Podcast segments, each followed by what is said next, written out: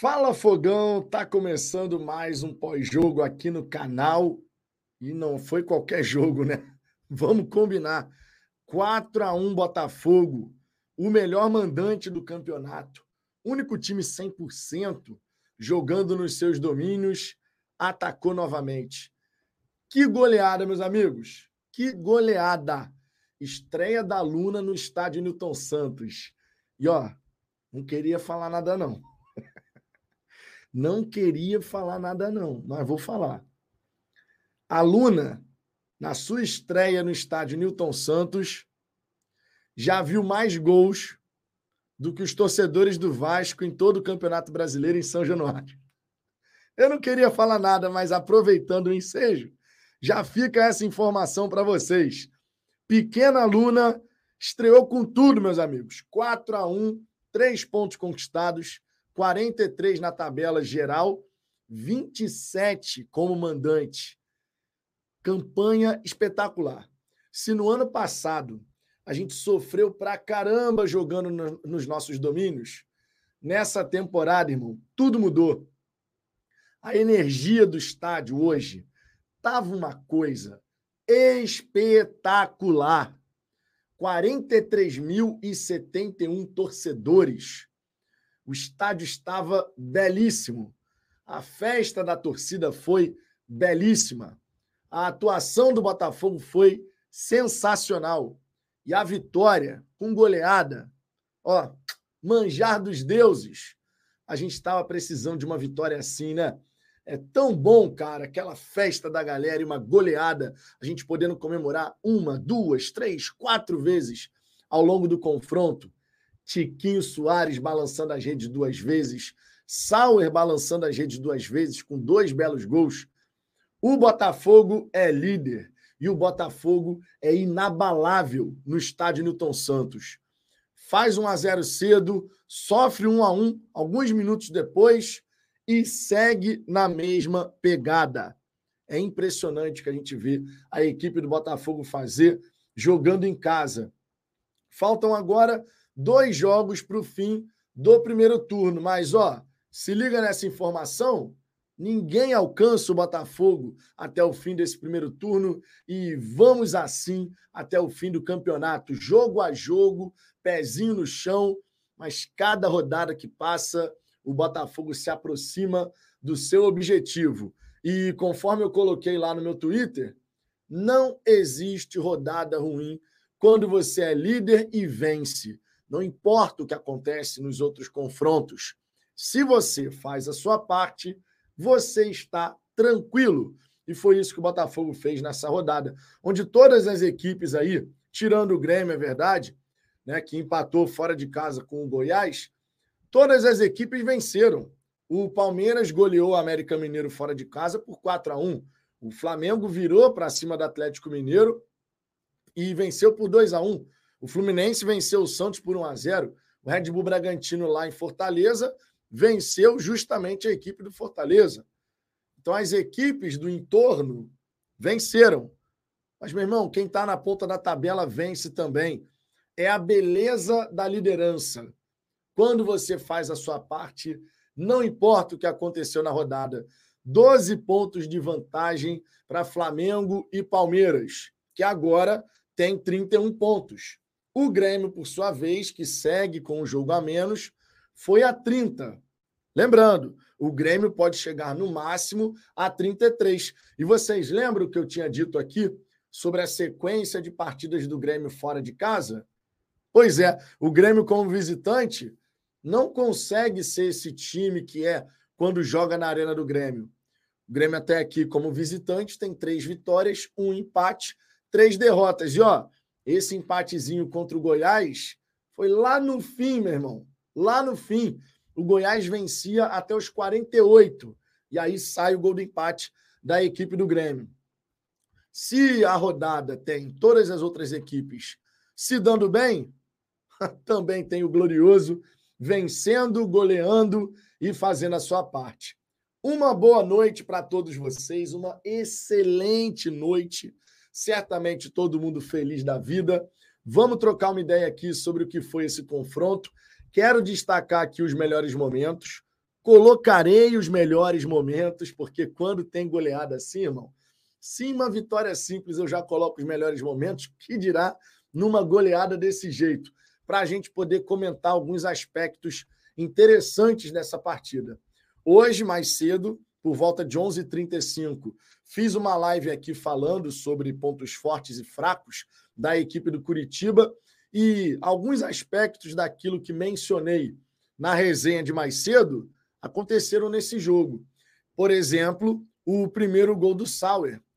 Vocês lembram, vocês que assistiram a resenha, vocês lembram que eu comentei que quando o Curitiba é colocado sob pressão, eles afundam muito seus jogadores dentro da grande área e que na frente da grande área surge espaço? Como é que foi o gol do Sauer?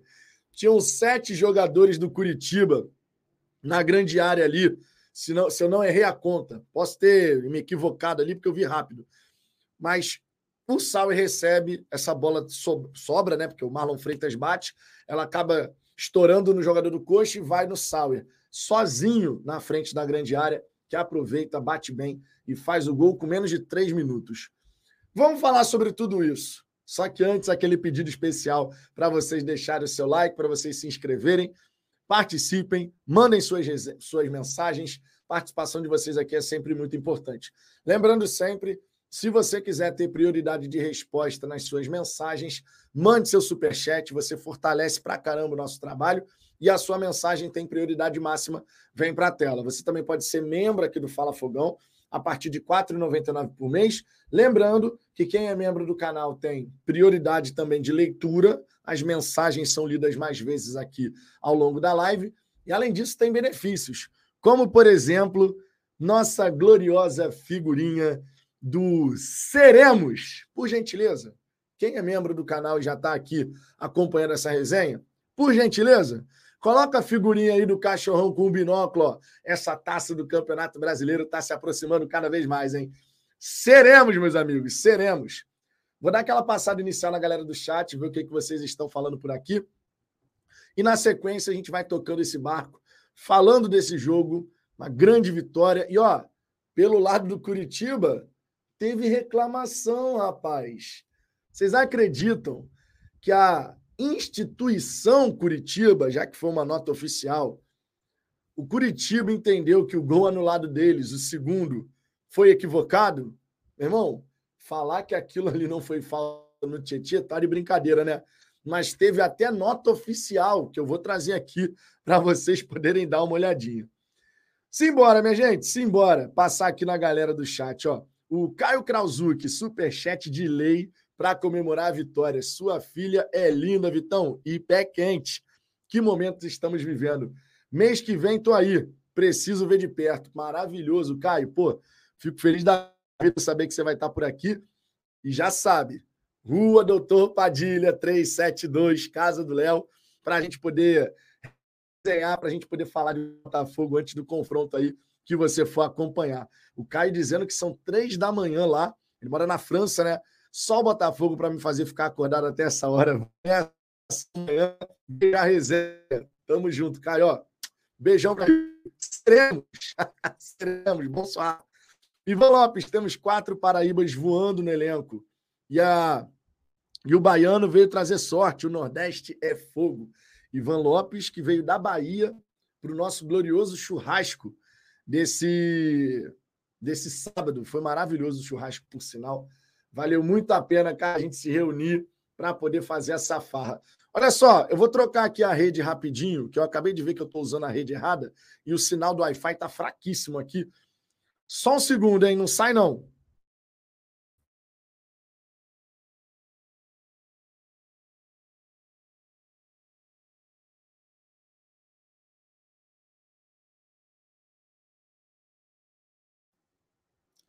Tô de volta, tô de volta. Rapidinho, jogo rápido, só em segundinhos troquei a rede aqui, porque dessa maneira a gente consegue fazer essa resenha melhor, né?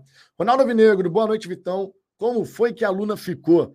Já demonstrou ser pé quente. Excelente partida do Sauer, Vitor Sá e o matador Tiquinho Soares, meu irmão. O Sauer mandou bem demais, o Tiquinho então nem se fala. O Vitor Sá mandou bem pra caramba também. Porra, Jogo espetacular, cara. A gente merecia Um público desse merecia um jogo como esse, merecia comemorar vários gols do Botafogo, e assim o glorioso nos proporcionou. Pedro Medeiros, eu tô maluco. Estamos todos. Sal recuperado, já era. Vai deitar no segundo turno. Preparem-se e vejam a história ser escrita. Seremos, meu Deus do céu, seremos, seremos, seremos, minha gente, seremos. Alfredo Dias, Vitão, só tem uma palavra: seremos. Isso já virou um mantra, irmão. Isso aqui no Fala Fogão já virou um mantra. O Leandro Andrade, seremos, essa também foi foda, mandei até no seu zap. Malandro, eu agora tô nessa onda aí de as capas aqui do pós-jogo é sempre com o Tiquinho Soares aqui, ó. O binóculo mirando a taça do Campeonato Brasileiro. Cada vez mais, cada vez mais. Tradição botafoguense, Luna pé quente. E é mesmo. Repito, repito. A minha filha vai fazer oito meses agora, dia primeiro. Minha filha fez sua estreia no Nilton. Viu quatro gols. Os torcedores do Vasco, nesse Campeonato Brasileiro, nas partidas em São Januário, não viram nenhum. Irmão, isso é muito significativo, tá? Guilherme Ferraz, seremos. Luna muito pé quente, demais, cara, demais. Thiago Kurt, foi um jogo tão fora do normal que o Sauer fez dois golaços. Dois belos gols. O primeiro, cara, pelo amor de Deus, o primeiro foi muito bacana. E o segundo também, cara, porque existe uma dificuldade para pegar aquela bola de primeira, conforme o Sauer conseguiu bater, né, para fazer mais um gol dele na partida. E saiu, ó, aplaudidaço, irmão. Muito legal esse reconhecimento, né? Muito legal de verdade. Não só aplaudido, como tendo o seu nome gritado, entoado no estádio Newton Santos. Tradição botafoguense. Vi que o Matheus Ponte postou um vídeo da festa da torcida. Estou imaginando ele explicando para os amigos que hoje foi a 17 rodada do Brasileiro o nível da festa que a gente fez hoje no estádio Newton Santos, na hora da entrada dos jogadores em campo, é uma coisa espetacular, irmão. De verdade. A entrada dos jogadores para poder jogar essa partida. Quando a galera começa a fazer aquela festa, desce o bandeirão, aquele foguinho que vai saindo do chão assim, aí os fogos. Meu irmão, que coisa linda, cara. Que coisa linda. Siderado do Rio, boa noite, saudações alvinegras a todos, seremos. o seremos vai ter toda hora aqui, irmão, toda hora. Sérgio Ferreira, boa noite, Vitão, tamo junto, meu querido. Ronaldo Alvinegro aqui, as rodadas se passam e só muda o vice-líder. Só muda o vice-líder. É um campeonato brasileiro, minha gente, para lá de disputado. A gente não pode falar que não. Só que ninguém combinou com o Botafogo. Se você pegar o Campeonato Brasileiro, do segundo até o oitavo lugar, nono lugar, a diferença não é tão grande assim. E a gente está no final do primeiro turno já. Só que o que o Botafogo está fazendo é algo totalmente espetacular. É algo fora da curva. Não é normal no futebol brasileiro. O Corinthians, em 2017, nessa altura do campeonato, tinha 41 pontos. O Botafogo tem 43. O Botafogo tem 43 pontos na 17 rodada. É um aproveitamento sensacional. Sensacional. Marcelo Tavares, fala Vitão, eu levei minha filha de 9 anos e ela é pé quente, dois jogos, duas vitórias. Meu irmão, como é bacana, inclusive, cada vez mais a gente poder ver as crianças no estádio Newton Santos e crianças sorrindo, felizes de estarem vivendo aquele momento ali, né? Isso constrói uma nova gama de torcedores. A gente está retomando o nosso caminho de grandeza. A grandeza, em termos de história, ela sempre esteve presente. Só que esportivamente, dentro de campo e fora dele também, acabaram com o Botafogo. E hoje a gente está vendo a força da nossa camisa. Irmão, o Botafogo foi eleito o 12 maior clube do século XX pela FIFA. Não foi à toa. Não foi à toa. A grandeza sempre esteve ali, só que estava adormecida. Estava adormecida. Olha o que o Botafogo está fazendo nesse campeonato. Olha a campanha que o Botafogo está fazendo. Olha a maneira como o Botafogo domina os seus adversários, especialmente quando joga no estádio Newton Santos. 100% de aproveitamento. Nove jogos, nove vitórias. Essa camisa do Botafogo, irmão, essa camisa pesa. Agora, é óbvio que a gente estava mal pra caramba. Todo botafoguense sabe disso. A gente sofria vendo o Botafogo definhar. Mas o Botafogo, a instituição Botafogo agora, irmão, vai continuar crescendo. E quem está achando que é fogo de palha, já são mais de 10 da noite, eu já posso falar aqui, ó. Carinhosamente, se eu tivesse uma trilha sonora, até botava aqui um. Coloca o dedo e ó, rasga. é do Davi, eu sou muito leal e justo, assumo, critiquei absurdo o Sauer, mas como sou um cara racional, hoje ele, graças a Deus, calou a minha boca. Humildade é tudo na vida. Terça, volto para Goiânia feliz. Maravilhoso, cara.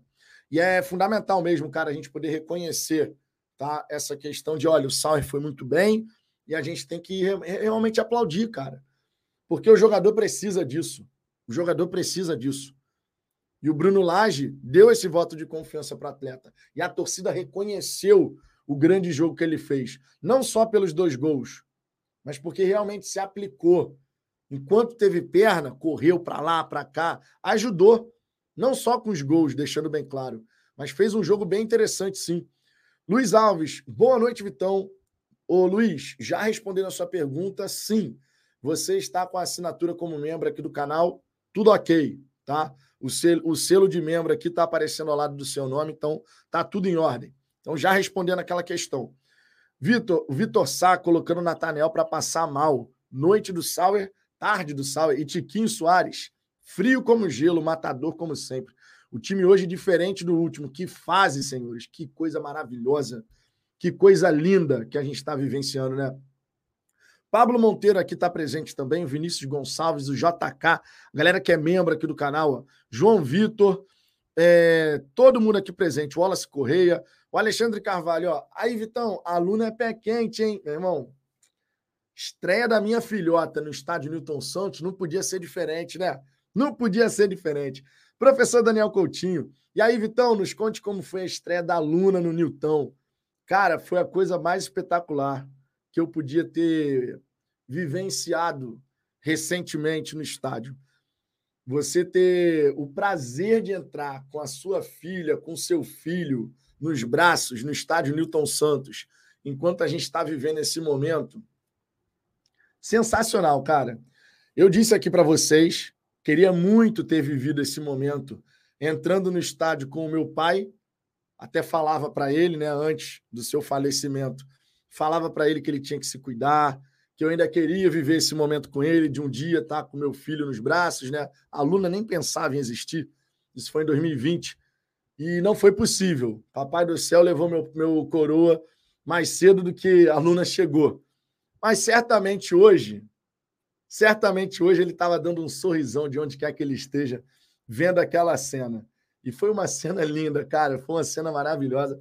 A gente entrando ali, a Luna com aquele olhão, olhando tudo assim, sabe? Vendo tudo, a gente usou o abafador para proteger os ouvidinhos dela, né? E, pô, meu irmão, chegou um momento que a Luna estava tão relaxada com a partida. Pô, o Botafogo vai ganhar esse jogo. A Luna dormiu no colo da Aline, da Digníssima. Porra, foi sensacional, cara. Coloquei um vídeo lá no Instagram, tá? Vocês que querem ver como é que estava a Luna com esse abafador, lá no Instagram do Fala Fogão eu coloquei o um vídeo. E no Twitter também coloquei uma foto eu carregando a Luna nos braços, estava espetacular, cara. O Michel Honório, fala Vitão, boa noite, irmãos de camisa. Cara, que noite maravilhosa, excelente jogo do time. Comentei com você que foi bom o Júnior Santos ficar no banco para ele recuperar a confiança dele. E como foi bom recuperar o Sauer para nós. Pô, cara, foi muito bom, de verdade. É, eu não contava com a escalação do Sauer logo de saída, foi uma surpresa. Acho que todo mundo foi pego de surpresa, né? A gente estava imaginando o quê? O Júnior Santos ou o Segovinha. E aí o Bruno Lage colocou o Sauer. Certamente surpreendeu todo mundo, inclusive o próprio adversário, né? É, ninguém contava que o Sauer pudesse entrar nessa partida, mas assim aconteceu. E que bom que aconteceu dessa maneira, inclusive, né? Sérgio Ferreira aqui mandando superchat também, ó. Três gols com o Coxa defendendo o núcleo da área. Cara, a equipe do Curitiba na, na resenha que eu fiz mais cedo aqui de surpresa, né? Porque eu realmente não estava nem pensando em fazer essa live mais cedo, acabei fazendo essa live mais cedo. E, cara, o que ficou bem claro quando eu analisei os jogos do Curitiba recente era a transição, que era uma transição enjoada, Tanto é que o Botafogo teve ali alguns lances que o Curitiba conseguiu encaixar essa transição. O próprio gol do Curitiba foi numa transição, né? O Diogo, um centroavante de 1,94m, subiu mais do que o Sampaio. O Sampaio parecia, porra, baixinho, perto do, do Diogo, porque o Diogo é grande pra cacete, meu irmão. Cara alto pra caramba. Foi lá em cima, cabeceou para trás. E a percepção do Bruno Gomes, que chegou a jogar, inclusive, no Vasco, né? O Bruno Gomes era do Vasco há um tempo atrás. A percepção dele, a capacidade de colocar aquela bola por cima do, Lucas Perry foi realmente, a gente tem que tirar o chapéu, mandou bem pra caramba, né? Mas foi numa transição aquele lance. E o gol anulado do Curitiba também. O gol anulado do Curitiba, ainda bem, teve aquela falta no Tietchan, né? E foi falta. Vou, vou trazer daqui a pouquinho aqui a nota oficial da equipe do Curitiba reclamando da arbitragem daquele lance, mas reclamação sem o menor sentido, sinceramente. Mas aquele lance ali também foi numa transição, né? Uma transição rápida. Os caras chegaram e estariam fazendo o segundo gol, mas ainda bem teve aquela falta ali que foi fundamental para né, corrigir né, a situação o VAR ali, porque o árbitro, sinceramente, minha Nossa Senhora, cara, o árbitro é muito ruim, maluco. Que arbitragem horrorosa que a gente teve hoje, né? Vamos ser sinceros aqui. Jesus Cristo. O Leonardo Moraes Leite aqui renovando como membro do canal. Tamo junto, Léo. Obrigado aí pela moral de sempre, cara. O Mário Adolfo. Alô, Vitão. Comprei passagem. Estarei com meu filho de 7 anos para Botafogo e Inter. Ele tá muito ansioso, só quer usar a camisa do Fogudo. Pô, meu irmão, isso é muito legal. De verdade, de verdade. Conforme o Gabriel 17 está colocando aqui, seremos. É bonito demais você ver a alegria da criançada hoje em dia no estádio Newton Santos. Eu já contei essa história aqui para vocês. Já contei essa história aqui para vocês. E 2019, a gente brigou contra o rebaixamento. E eu estava saindo do estádio Newton Santos e eu vi uma criança. Era a época, era o ano que o Flamengo estava ganhando tudo e tal. Recorde de pontos, inclusive, no Campeonato Brasileiro. Devia estar tá complicado para a criançada, né? vendo o Botafogo lutar contra o rebaixamento, enquanto os amiguinhos na escola, todo mundo fazendo coisinha de Gabigol, não sei o quê, enfim. E aí, naquele ano, eu saí do estádio Newton Santos e eu vi uma criança pegar a bandeira do Botafogo, jogar no chão e pisar. E aquela cena me marcou muito, porque como é que você constrói uma nova geração de torcedores no sofrimento? O Vasco agora está vivendo isso aí mais uma vez, ó. Como é que você constrói uma nova geração de torcedores assim no sofrimento? Quando você olha para o lado e seus amiguinhos estão tudo celebrando, fazendo comemoração do Tiquinho, que agora é a nossa vez. Muito embora o Flamengo também esteja aí a um passo da decisão da Copa do Brasil, enfim. Mas você tem o Botafogo muito bem, musiquinha do Segovia, música do Tiquinho, tem a comemoração do Tiquinho que é diferente, a comemoração do Carlos Alberto, tem um monte de coisa acontecendo, né? E isso tudo vai sendo reproduzido. O próprio Textor colocou um vídeo de crianças com a blusa do Flamengo cantando a música do Segovinha. Como que você forja novos torcedores no sofrimento? E em 2019 a gente estava passando por isso, né? Então aquela cena me marcou muito. Aquela criança que jogou a bandeira no chão e pisou na bandeira com raiva. Sabe? De tipo assim, pô, não é isso que eu quero. E hoje, quando você está na arquibancada e você vê um monte de criança indo ao estádio com seus pais, com suas mães, a família presente ali na arquibancada, criança aqui nos, nos ombros dos pais, né? Podendo ver a partida, vibrando com gol. Você sai do estádio, você vê a criançada por sorrindo, brincando. Irmão, isso é lindo, cara. De verdade, isso é lindo. Isso é lindo. E o Tairo Arruda, ele mandou bem no comentário dele, que eu vou trazer aqui também na íntegra, mas no comentário que aponta justamente nessa direção do resgate da nossa autoestima. A gente estava com a autoestima, meu irmão, na lama. Nosso amor pelo Botafogo, ele continuava ali. Mas o tanto de sofrimento que estava agarrado, entranhado na gente, por conta de tudo que a gente viu acontecer com o Botafogo, isso machucava pra caramba, né? Você olhar assim e falar, meu irmão, o Botafogo não é um time para estar tá nessa situação. O Botafogo é muito maior do que tudo isso que estão fazendo com ele. E a nossa força, aí entra a questão que eu falei da grandeza. A nossa grandeza ela sempre esteve lá. Só que ela estava latente, cara. A nossa grandeza ela estava adormecida, porque não tinha um ambiente propício para essa grandeza reaparecer. E aqui eu falo para vocês, a nossa folha salarial, trazendo essa questão da grandeza para números, a nossa folha salarial, a gente está falando aí de 13 milhões de reais por mês. E é a primeira vez na nossa história que a gente tem folha salarial desse nível. A gente nunca teve folha assim. Quando muito o Botafogo botava uma folha de 3 milhões e meio, 4, 4 milhões e meio, sem poder pagar. Ainda tinha isso, né? Era sem poder pagar. Hoje, com uma folha salarial que o Grêmio, que o Inter cansaram de ter ao longo de todos esses anos aí, e nunca bateram campeões brasileiros, diga-se, né? Depois que foram campeões, o Grêmio, última vez em 96, Internacional, última vez em 79. Quantas e quantas vezes o Inter foi vice-campeão nesse período? Mas campeão, com uma campanha assim, totalmente destacada? O Botafogo, meu irmão, no primeiro momento que tem uma folha salarial dessa, com um trabalho de inteligência de mercado sendo bem feito, a gente está aí com 12 pontos à frente do vice-líder. Isso é grandeza. Isso é grandeza. Eu não estou dizendo com isso que o Inter e o Grêmio não são grandes, mas eu estou só sinalizando que a gente estava adormecido. Nós estávamos adormecidos. Mas agora, malandro, conforme diz lá aquele mosaico que a gente fez em 2014, e agora de maneira sustentada, o gigante não só voltou, ele acordou e está, meu irmão, mais acordado do que nunca. E a gente vai embora, vai, vai rumo a essa conquista. Seremos, meus amigos, seremos. Temos aqui também o superchat do Jefferson Barbosa, dezembro, que não chega, ansiedade tá foda. Meu irmão, eu de verdade não estou minimamente pensando em dezembro. Eu estou pensando em cada rodada, em cada confronto. Eu estou querendo viver essa temporada, saborear essa temporada em cada mínimo detalhe. Cada dia de jogo, cada encontro que a gente tem com os irmãos de camisa é, é espetacular, cara. E para a galera que acompanha aqui o Fala Fogão, eu vou falar uma coisa que eu estava falando até com a Digníssima aqui em casa. A gente estava aqui jantando, né? Depois de chegar do estádio. Eu virei para a Aline e falei assim: sabe o sentimento que eu tenho com a galera do Fala Fogão? E essa galera está crescendo cada vez mais, tá? A gente, eu lembro que no início reunia eu, Cláudio, o Jorge Araújo e Luiz Henrique. Aí daqui a pouco veio o Jorge Alberto, daqui a pouco veio o Douglas, daqui a pouco veio o Luiz Cordeiro, e a galera foi aumentando. Hoje, o pessoal que se reúne para ver os jogos ali no estádio, a galera do Fala Fogão, que, porra, a galera se encontra, vê o jogo lado a lado na arquibancada, o sentimento que eu tenho em relação a todos vocês é de família.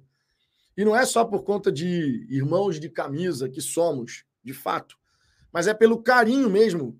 E essa é uma das coisas mais bonitas que o Botafogo nos proporciona. São as amizades que a gente vai fazendo nesse percurso. E por isso que eu estou saboreando cada instante. O carinho que a galera hoje teve com a Luna, por exemplo. Todo mundo ali, sabe, feliz pela Luna estar tá ali pela primeira vez no estádio. Isso daí, meu irmão, não tem preço. E isso é uma coisa simplesmente maravilhosa. E por isso que eu não estou ansioso para dezembro. Eu quero saborear e viver essa temporada no, em cada mínimo detalhe. Porque a gente merece viver uma temporada assim. A gente merece demais, irmão. A gente merece demais, de verdade. Deixa eu ver aqui outras mensagens. Ó, o Márcio Teles, acho que o Curitiba usa muitas bolas longas, foi o lance do gol, mas acho que se o Adrielson estivesse ali, teria ganho a jogada. Falou que tinha espaço na frente da área e se confirmou o gol do Sauer. Você estava aqui, né, Márcio? Eu falei mais cedo, cara. Falei mais cedo. O Curitiba, quando colocado sob pressão, afunda muito os seus jogadores dentro da área. Fica com sete, oito jogadores dentro da área e dá espaço na frente da grande área. Gol do Sauer. eu, eu fico feliz da vida, cara, quando eu falo uma parada aqui sobre um adversário do Botafogo e na prática aquilo se confirma. De vez em quando se confirma até o ponto forte, né? Hoje, por exemplo, a transição do Curitiba, conforme eu sinalizei aqui, que era uma arma importante deles, que estava encaixando muito bem essa transição, e o próprio Marcelino Moreno, né? Marcelino Moreno ali, o ponto esquerda, meu irmão, jogador enjoado, hein? Jogador enjoado, de verdade. Seguinte, dei uma boa passada aqui na galera do chat, tá? Eu vou colocar a tabela do Campeonato Brasileiro e também a lista de partidas que tivemos nessa rodada. E também para a gente já dar uma olhadinha na próxima rodada. Meio de semana agora tem Sul-Americana, Libertadores, mas no próximo fim de semana o Botafogo tem um compromisso contra a equipe do Cruzeiro lá no Mineirão. Mas, obviamente, a gente tem que estar de olho no que, que vai acontecer aí para as outras equipes, né? Nossos principais adversários ali do G6 e tudo mais. Então vamos aqui de tabela do Campeonato Brasileiro. Daqui a pouquinho vou colocar os melhores momentos dessa partida para a gente poder ir pausando e comentando aquilo que aconteceu naquele momento do jogo, né? Deixa eu jogar aqui na tela para vocês as partidas dessa 17 rodada, que começou nesse sábado com Fluminense e Santos. Fluminense e Santos no Maracanã. Vitória do Fluminense por 1 a 0 com gol de Diarmancano. Fluminense que tinha perdido inclusive um pênalti no primeiro tempo, mas no fim das contas conseguiu essa vitória. Três pontos para o tricolor das Laranjeiras. Atlético Paranaense e Cruzeiro fizeram um grande jogo. O Cruzeiro, fora de casa, faz aquilo que não faz justamente nos seus domínios. Essa é uma curiosidade sobre a equipe do Cruzeiro, nosso próximo adversário. Fora de casa, uma, um visitante enjoado, meu irmão, encardido. Consegue três pontos, um ponto, consegue pontuar constantemente. Dentro de casa, a coisa já não funciona dessa maneira. E é o nosso próximo adversário, por isso é um detalhe importante, é uma estatística importante que já já eu vou trazer aqui para vocês, mostrando a tabela do campeonato de mandante e visitante, né? Já que na próxima rodada o Botafogo joga fora de casa, claro, buscando também três pontos. É o melhor visitante do campeonato e a gente espera manter essa, essa, posição também, né? Ser líder também da tabela como visitante. O Internacional perdeu para o Cuiabá, não dá nem para dizer que foi surpreendente esse resultado, porque o Cuiabá também tem 16 pontos como visitante, vale esse destaque.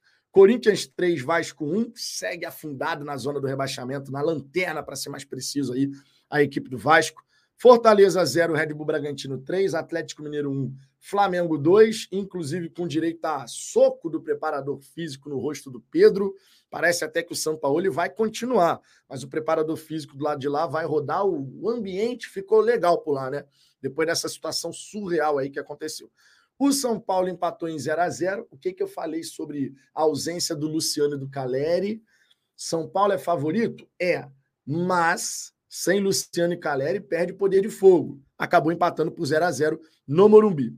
O América Mineiro, depois de empatar com o Flamengo no Maracanã, foi atropelado pelo Palmeiras por 4 a 1 Botafogo também venceu por 4 a 1 ou melhor, goleou.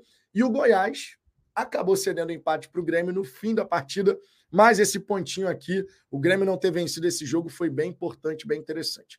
A classificação do campeonato nesse momento está da seguinte maneira: Botafogo, 43 pontos, 32 gols marcados, o melhor ataque da competição e a melhor defesa, tá? Melhor ataque, melhor defesa, melhor mandante, melhor visitante. Que campanha maravilhosa, né? Só dá glorioso, irmão. Qualquer lado que você olhe, tem o jogador do Botafogo, tem a estatística do Botafogo, tem um número favorável ao Botafogo, é uma coisa incrível. Na segunda colocação, o Flamengo com 31 pontos, que tem mais vitórias do que o Palmeiras e por isso tem a vice-liderança. Palmeiras também tem 31, mas com oito vitórias, né? O Grêmio tem 30, ainda com jogo a menos diante da equipe do Corinthians na Neoquímica Arena, e o Fluminense foi a 28, assim como o Red Bull Bragantino. Aí, vocês lembram o que a imprensa 011 falou Nessas horas a gente dá aquela cutucada, né? Vocês lembram que a imprensa 011 falou quando o São Paulo emplacou duas vitórias seguidas? Que eles meteram assim: São Paulo vem forte pela disputa do título, hein? Vocês lembram dessa? Olha o São Paulo aí, ó. A imprensa 011 está desesperada, irmão. A imprensa 011 está desesperada. Porque, primeiro, que os caras não estão acostumados a ver os times de São Paulo tão mal assim, né? Tipo assim, Palmeiras é o único que representa ainda, né? Mas passou por um momento agora de cinco jogos sem vencer, foi eliminado na Copa do Brasil pelo São Paulo, perdendo os dois jogos. Mas a imprensa 011 está desesperada agora. Os caras forçaram, os caras forçaram essa historinha aí de briga pelo título, meu irmão. Porra, tá de sacanagem. Tá de brincadeira, né? Aí você tem aqui o Red Bull Bragantino na sexta colocação, Atlético Paranaense com 27 na sétima colocação, São Paulo vem só na no, oitava colocação com 26 pontos. Ou seja, nesse momento, o São Paulo, que disputa o título, segundo a imprensa 011, tem 17 pontos a menos do que o Botafogo. Mas está vindo forte aí na disputa pelo título. De repente, eles consideram o vice, né? O vice-líder como a possível título aí para ser celebrado. De repente é isso, né? O Cuiabá na nona colocação tem 25. Cuiabá, ó, Cuiabá é o grande destaque também aqui nas últimas cinco rodadas, tá? A única equipe que fez a mesma coisa que o Cuiabá foi o Botafogo. Ou melhor, o, Bot... o Cuiabá fez a mesma coisa que o Botafogo, né? Porque afinal de contas a gente está na liderança, mas a campanha do Cuiabá realmente está merecendo destaque. Últimos cinco jogos, quatro vitórias e um empate, e se afastou bonito ali da parte de baixo da tabela. O Cruzeiro, nosso próximo adversário, vem na décima colocação com 23 pontos, uma vitória apenas nos últimos cinco jogos, seis vitórias, cinco empates, cinco derrotas, 19 gols pró, 15 gols sofridos. Guarde esses números porque eu vou mostrar em instantes a tabela como mandante visitante, né, a classificação, e vocês vão ver como o desempenho do Cruzeiro como mandante deixa a desejar. O Fortaleza vem na 11 colocação com 23 pontos, assim como o Internacional, 12 colocado. Atlético Mineiro tem 21, Corinthians 19, e aí aqui, né, a proximidade com a zona do rebaixamento, Santos 17, Goiás 16, Bahia 15, Curitiba 14, América Mineiro 10 e Vasco 9 pontos, duas vitórias, três empates, 11 derrotas. Impressionante. Passando aqui para a questão da tabela como mandante, minha gente, vou botar aqui para vocês poderem dar uma olhadinha.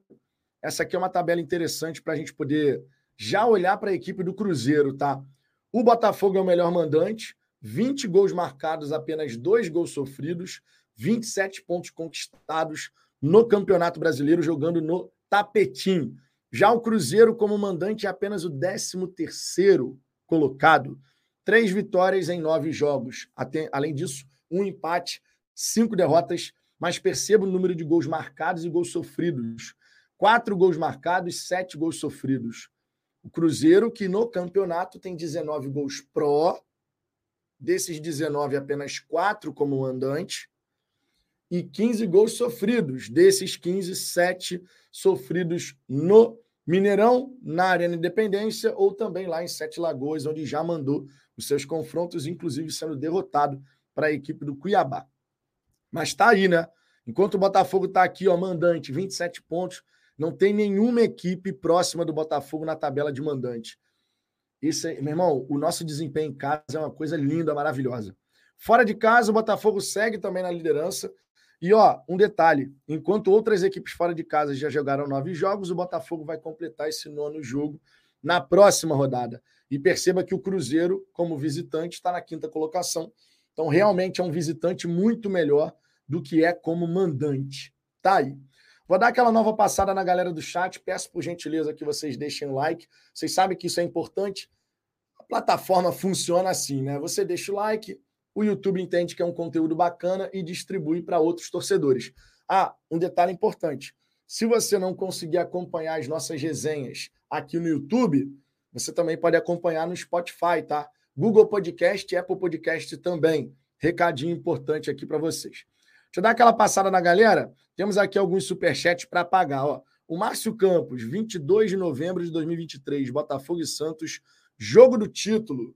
Já ouvi outros torcedores falando isso. Seria mais uma coincidência para linkar com 1995? O jogo contra o Santos, seu jogo do título, seria bem emblemático, né? O Rodrigo Araújo aqui, eu acho que é renovando como membro do canal, não tenho convicção em relação a isso, mas rapidamente a gente faz esse confere aqui, ó. O Rodrigo Araújo, tô na dúvida se já era membro. Deixa eu ver aqui. Rodrigo Araújo. Pá. Aqui, Rodrigo Araújo, renovando como membro do canal. Obrigado, Rodrigo, tamo junto. Rodrigo Guimarães também.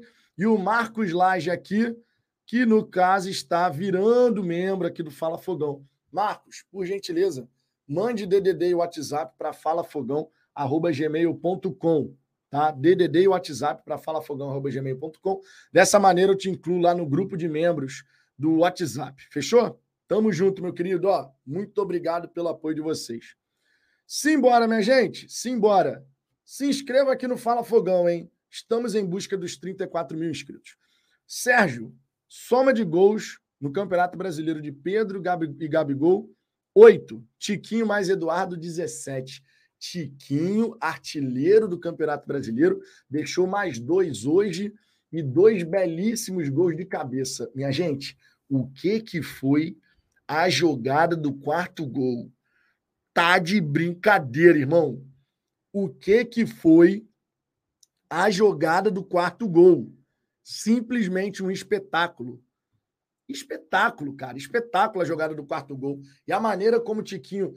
Cara, eu quero mostrar isso para vocês. Inclusive, eu vou botar aqui já já os melhores momentos. Quando a gente for olhar o quarto gol, repara a inteligência do Tiquinho Soares, que não afunda na pequena área, porque o Eduardo já fazia esse movimento. Todo mundo afunda na pequena área. O que, que o Tiquinho faz? Desacelera. Cara, a inteligência para ler a jogada é uma coisa simplesmente linda. Quando você vai observando essas nuances do futebol, as jogadas ficam ainda mais bonitas, cara. E o movimento que o Tiquinho Soares fez de desacelerar para receber esse cruzamento livre, olha que coisa maravilhosa. Por falar em lances do jogo, deixa eu trazer aqui para vocês o comentário da diretoria do Curitiba que não ficou nada satisfeita com a arbitragem. É verdade, a arbitragem estava bem fraca nesse jogo, né? O cara estava, por meu irmão, todo equivocado em vários momentos. Mas o Curitiba teve a coragem, a audácia ou a cara de pau de reclamar do gol anulado, do segundo, né? Que seria o segundo do Curitiba. Os caras publicaram uma nota oficial, minha gente, para reclamar do lance. E, obviamente, eu vou trazer aqui para que vocês possam vocês possam acompanhar comigo, porque esse choro aqui foi livre, né? Sinceramente, esse choro foi completamente livre. Vou botar aqui na tela para que vocês possam acompanhar comigo. Olha só. Olha só. Tá na tela aqui, ó. Pá, Twitter, aqui. Que agora é X, não é mais Twitter, né? Tá aí na tela, ó. O Curitiba Futebol Club vem a público repudiar a desastrosa atuação da equipe de arbitragem em VAR durante a partida entre Botafogo e Curitiba, realizada neste domingo no estádio Newton Santos, no Rio de Janeiro, válido pela 17ª rodada. A inconformidade se refere especialmente ao gravíssimo erro de arbitragem e VAR no lance ocorrido aos 32 minutos do primeiro tempo, quando o jogo se encontrava empatado em 1 a 1 e após disputa absolutamente legal no círculo central do gramado, tem início jogada de contra-ataque que culmina com o segundo gol legítimo do Curitiba. A arbitragem, após analisar o lance de caráter exclusivamente interpretativo no VAR, altera pontualmente o critério por ele adotado até então na partida, para anular um gol totalmente ilegal, causando prejuízo irreparável e irreversível ao Curitiba. Cara, de verdade, eles falam que o lance é de caráter exclusivamente interpretativo. O árbitro de vídeo entendeu que aquele lance foi faltoso, como de fato foi. Chama o árbitro da partida, que revê o lance e entende que de fato houve uma falta não assinalada. Não é um lance interpretativo. O cara reviu o lance e interpretou que sim, houve uma falta e ele não deu. não entendi o choro. Não entendi o choro.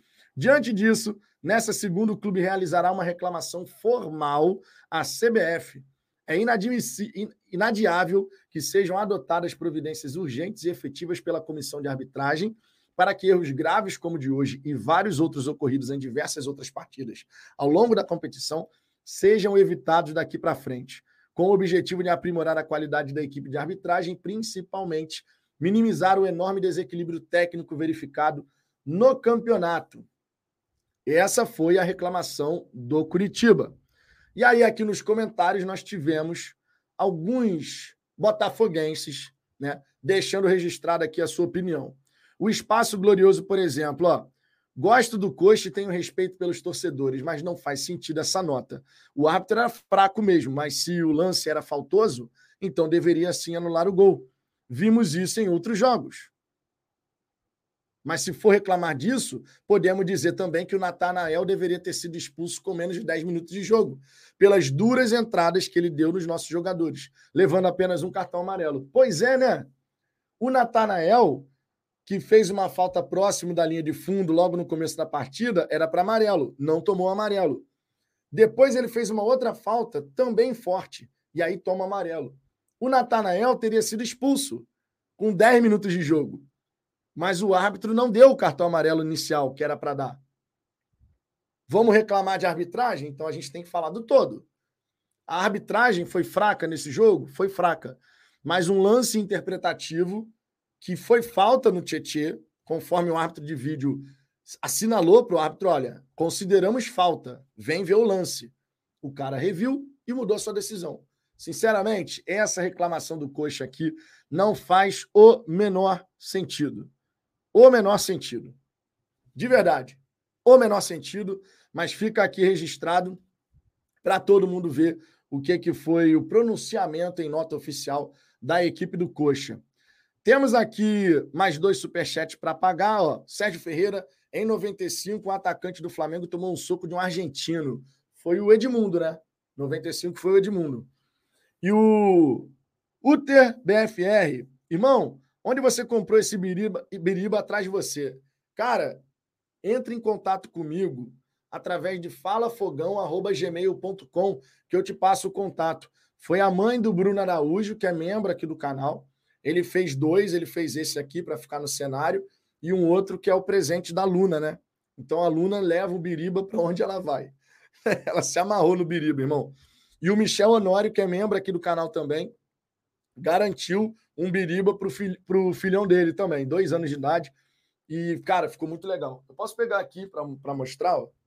Ficou bem legal o, o, o biriba. Ó. Só não tem o escudo do Botafogo, porque, primeiro, que a mãe do Bruno não conseguiu achar o material que ela queria para fazer aqui. É um trabalho artesanal, né? Mas a galera tem curtido. E, ele mexe a cabeça aqui. Maravilhoso. Maravilhoso é o nosso biriba. Eu, tô, eu fico imaginando, eu fico imaginando quando a Luna encontrar o biriba de verdade. Já pensou? Já pensou? Tá aqui o superchat do UTBFR. Tamo junto, meu querido. Manda aí para mim, tá? falafogão.gmail.com que eu te passo o contato do Bruno. Fechou? Tamo junto, tamo junto.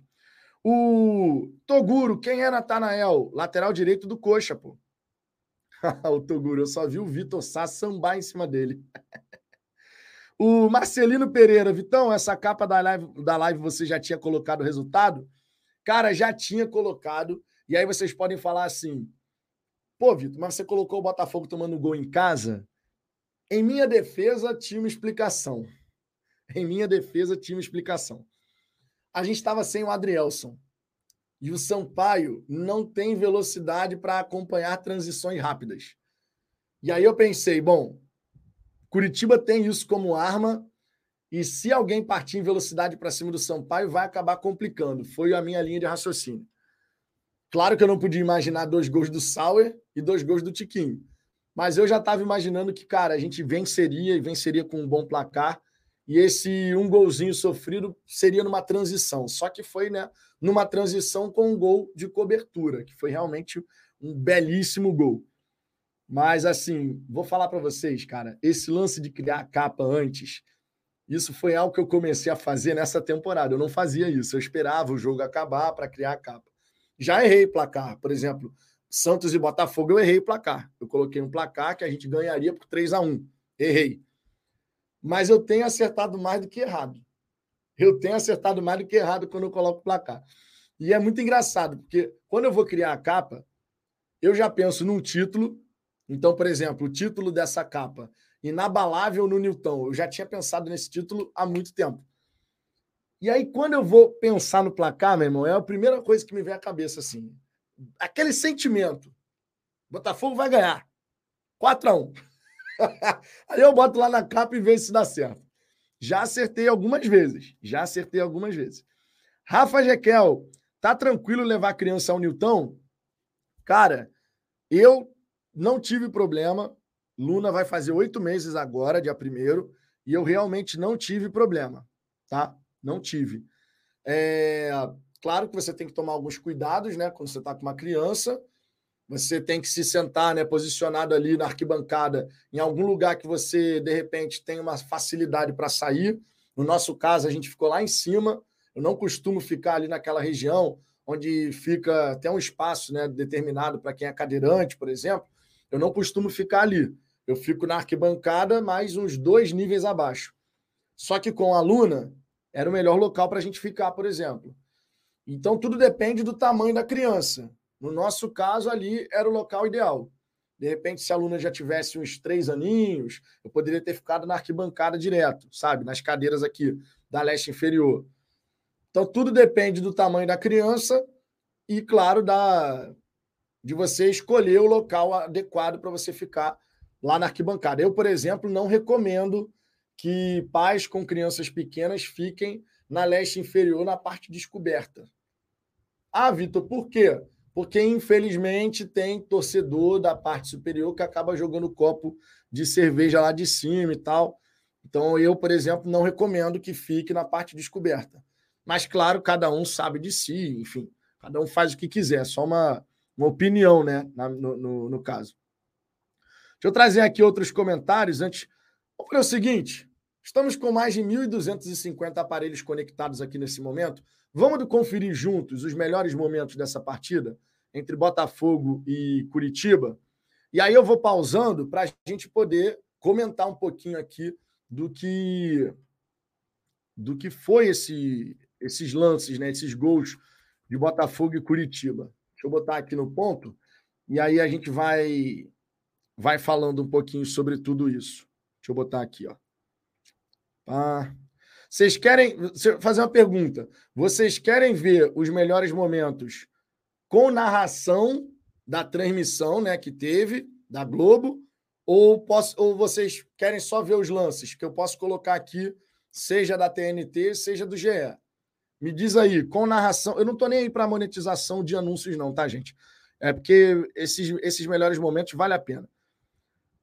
O Bruno Lima, Cantarelli, mas aí eu, eu tenho, preciso do link. Eu preciso do link.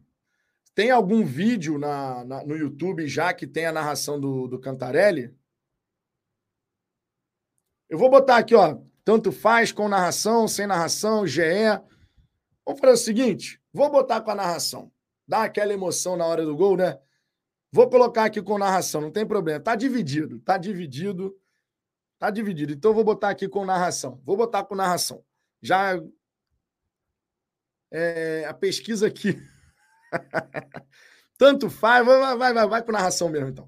Deixa eu botar aqui com a, com a, com a narração, então, da transmissão que, que teve hoje. Deixa eu botar aqui, cadê? Aqui. Vou botar aqui no ponto para a gente poder ver, ver juntos, e aí eu vou pausando, porque eu quero destacar alguns aspectos na, nos lances dos gols, tá? Deixa eu compartilhar a tela aqui com vocês. Ah. Deixa eu ver aqui, ó. Pera aí, né? Saída errada. Rapidinho. Só deixa eu ajeitar aqui a minha tela. Deixa eu ver como é que fica melhor posicionado aqui. Ah, peraí. Cadê? Aqui assim. Aí, aqui assim, ó. Aí fica, fica maneiro, né? Porque aí vai ficar o quadradinho aqui, fica menor e vocês conseguem ver o vídeo maior aí dos, dos lances. Deixa eu ver se eu consigo até. Ah, tá bom assim, tá bom assim. Deixa eu botar aqui, ó. Do Coritiba, Tietchan se aproveita, dá pro Vitor. Se liga, se liga numa coisa que eu falei. Olha quantos jogadores o Curitiba vai afundando dentro da grande área. Eu tinha comentado isso aqui na resenha de mais cedo, que quando sob pressão, sete, oito jogadores acabam entrando dentro da grande área e a frente da área vai ficando livre para quem está chegando. Nesse momento, claro, por razões óbvias, eles vão ter que afundar.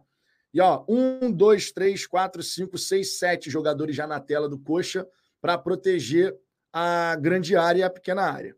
Torçar, ele vai encarar a marcação, pedalou. Agora olha o lance. Pausei de novo pelo seguinte: são sete jogadores dentro da grande área, mas nesse momento, na frente da grande área, você já tem. São sete jogadores dentro da grande área para três do Botafogo. O Vitor Sá, que estava no mano a mano com o Natanael, Tiquinho e Eduardo. E mesmo assim a marcação está toda errada, né? Pode reparar que a marcação está toda errada. O único que está sendo marcado é o Tiquinho. O único que está sendo marcado aqui é o Tiquinho. O Eduardo não estava sendo marcado por ninguém. E olha aqui na frente da grande área o que eu falei. Olha o Tietê. E mais atrás aqui tem o Marlon e o Sauer que vai chegar. Eu tinha comentado exatamente isso aqui no pré-jogo. Vem para a linha de fundo, cruzou, tem desvio, não chega. Oito jogadores dentro da grande área nesse momento, ó. E a frente da grande área, conforme eu havia comentado, ia ficar aberto. Guarda, ele vai pro chão, sobrou o Marlon Freitas, bate em cima do Bianchi, a sobra pro golaço Não. do Sauer! Golaço do Sauer, cara. do jogo! Roteiro melhor para essa gente não há! Primeiro ataque praticamente, tá aí o chute do Marlon Freitas, Sauer, agasalhou. Deixa eu botar numa qualidade de imagem um pouco menor aqui, que senão vai ficar travando o vídeo. Vai ficar travando o vídeo, é uma desgraça. No peito, bateu, joga a luva, goleirão. Deu para você não, né, Gabriel? É a vez do Coritiba. Esse é o jogo do Coxa. Tem castigado os adversários no contragolpe. Cara, você esse lance assim, esse lance aqui é brabo, né? Porque, pô, o cara lança pro Diogo, que tem 1,94. O Diogo ganha do São Paulo, do Sampaio com facilidade, com facilidade. E o Bruno Gomes tem uma visão para poder fazer esse gol. Cara, que a gente tem que reconhecer que, ó, não é qualquer jogador que faz esse gol, não, tá? Não é qualquer jogador que faz esse gol, não. Bola pro Diogo. Ele toca de cabeça, deu certo. Bruno por elevação, golaço! Um golaço, cara. A gente tem que reconhecer. Gol lá pro fundo do gol! Que percepção do camisa meia dúzia do Coritiba, ô PR. Se estica aí, ó. Joga a luva, goleirão. Esse aqui foi, esse aqui foi brabo.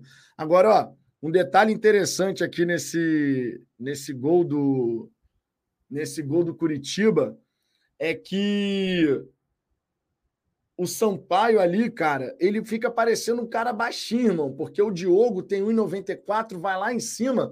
O Sampaio nem sonha em disputar essa bola com o Diogo nem sonha em disputar a bola.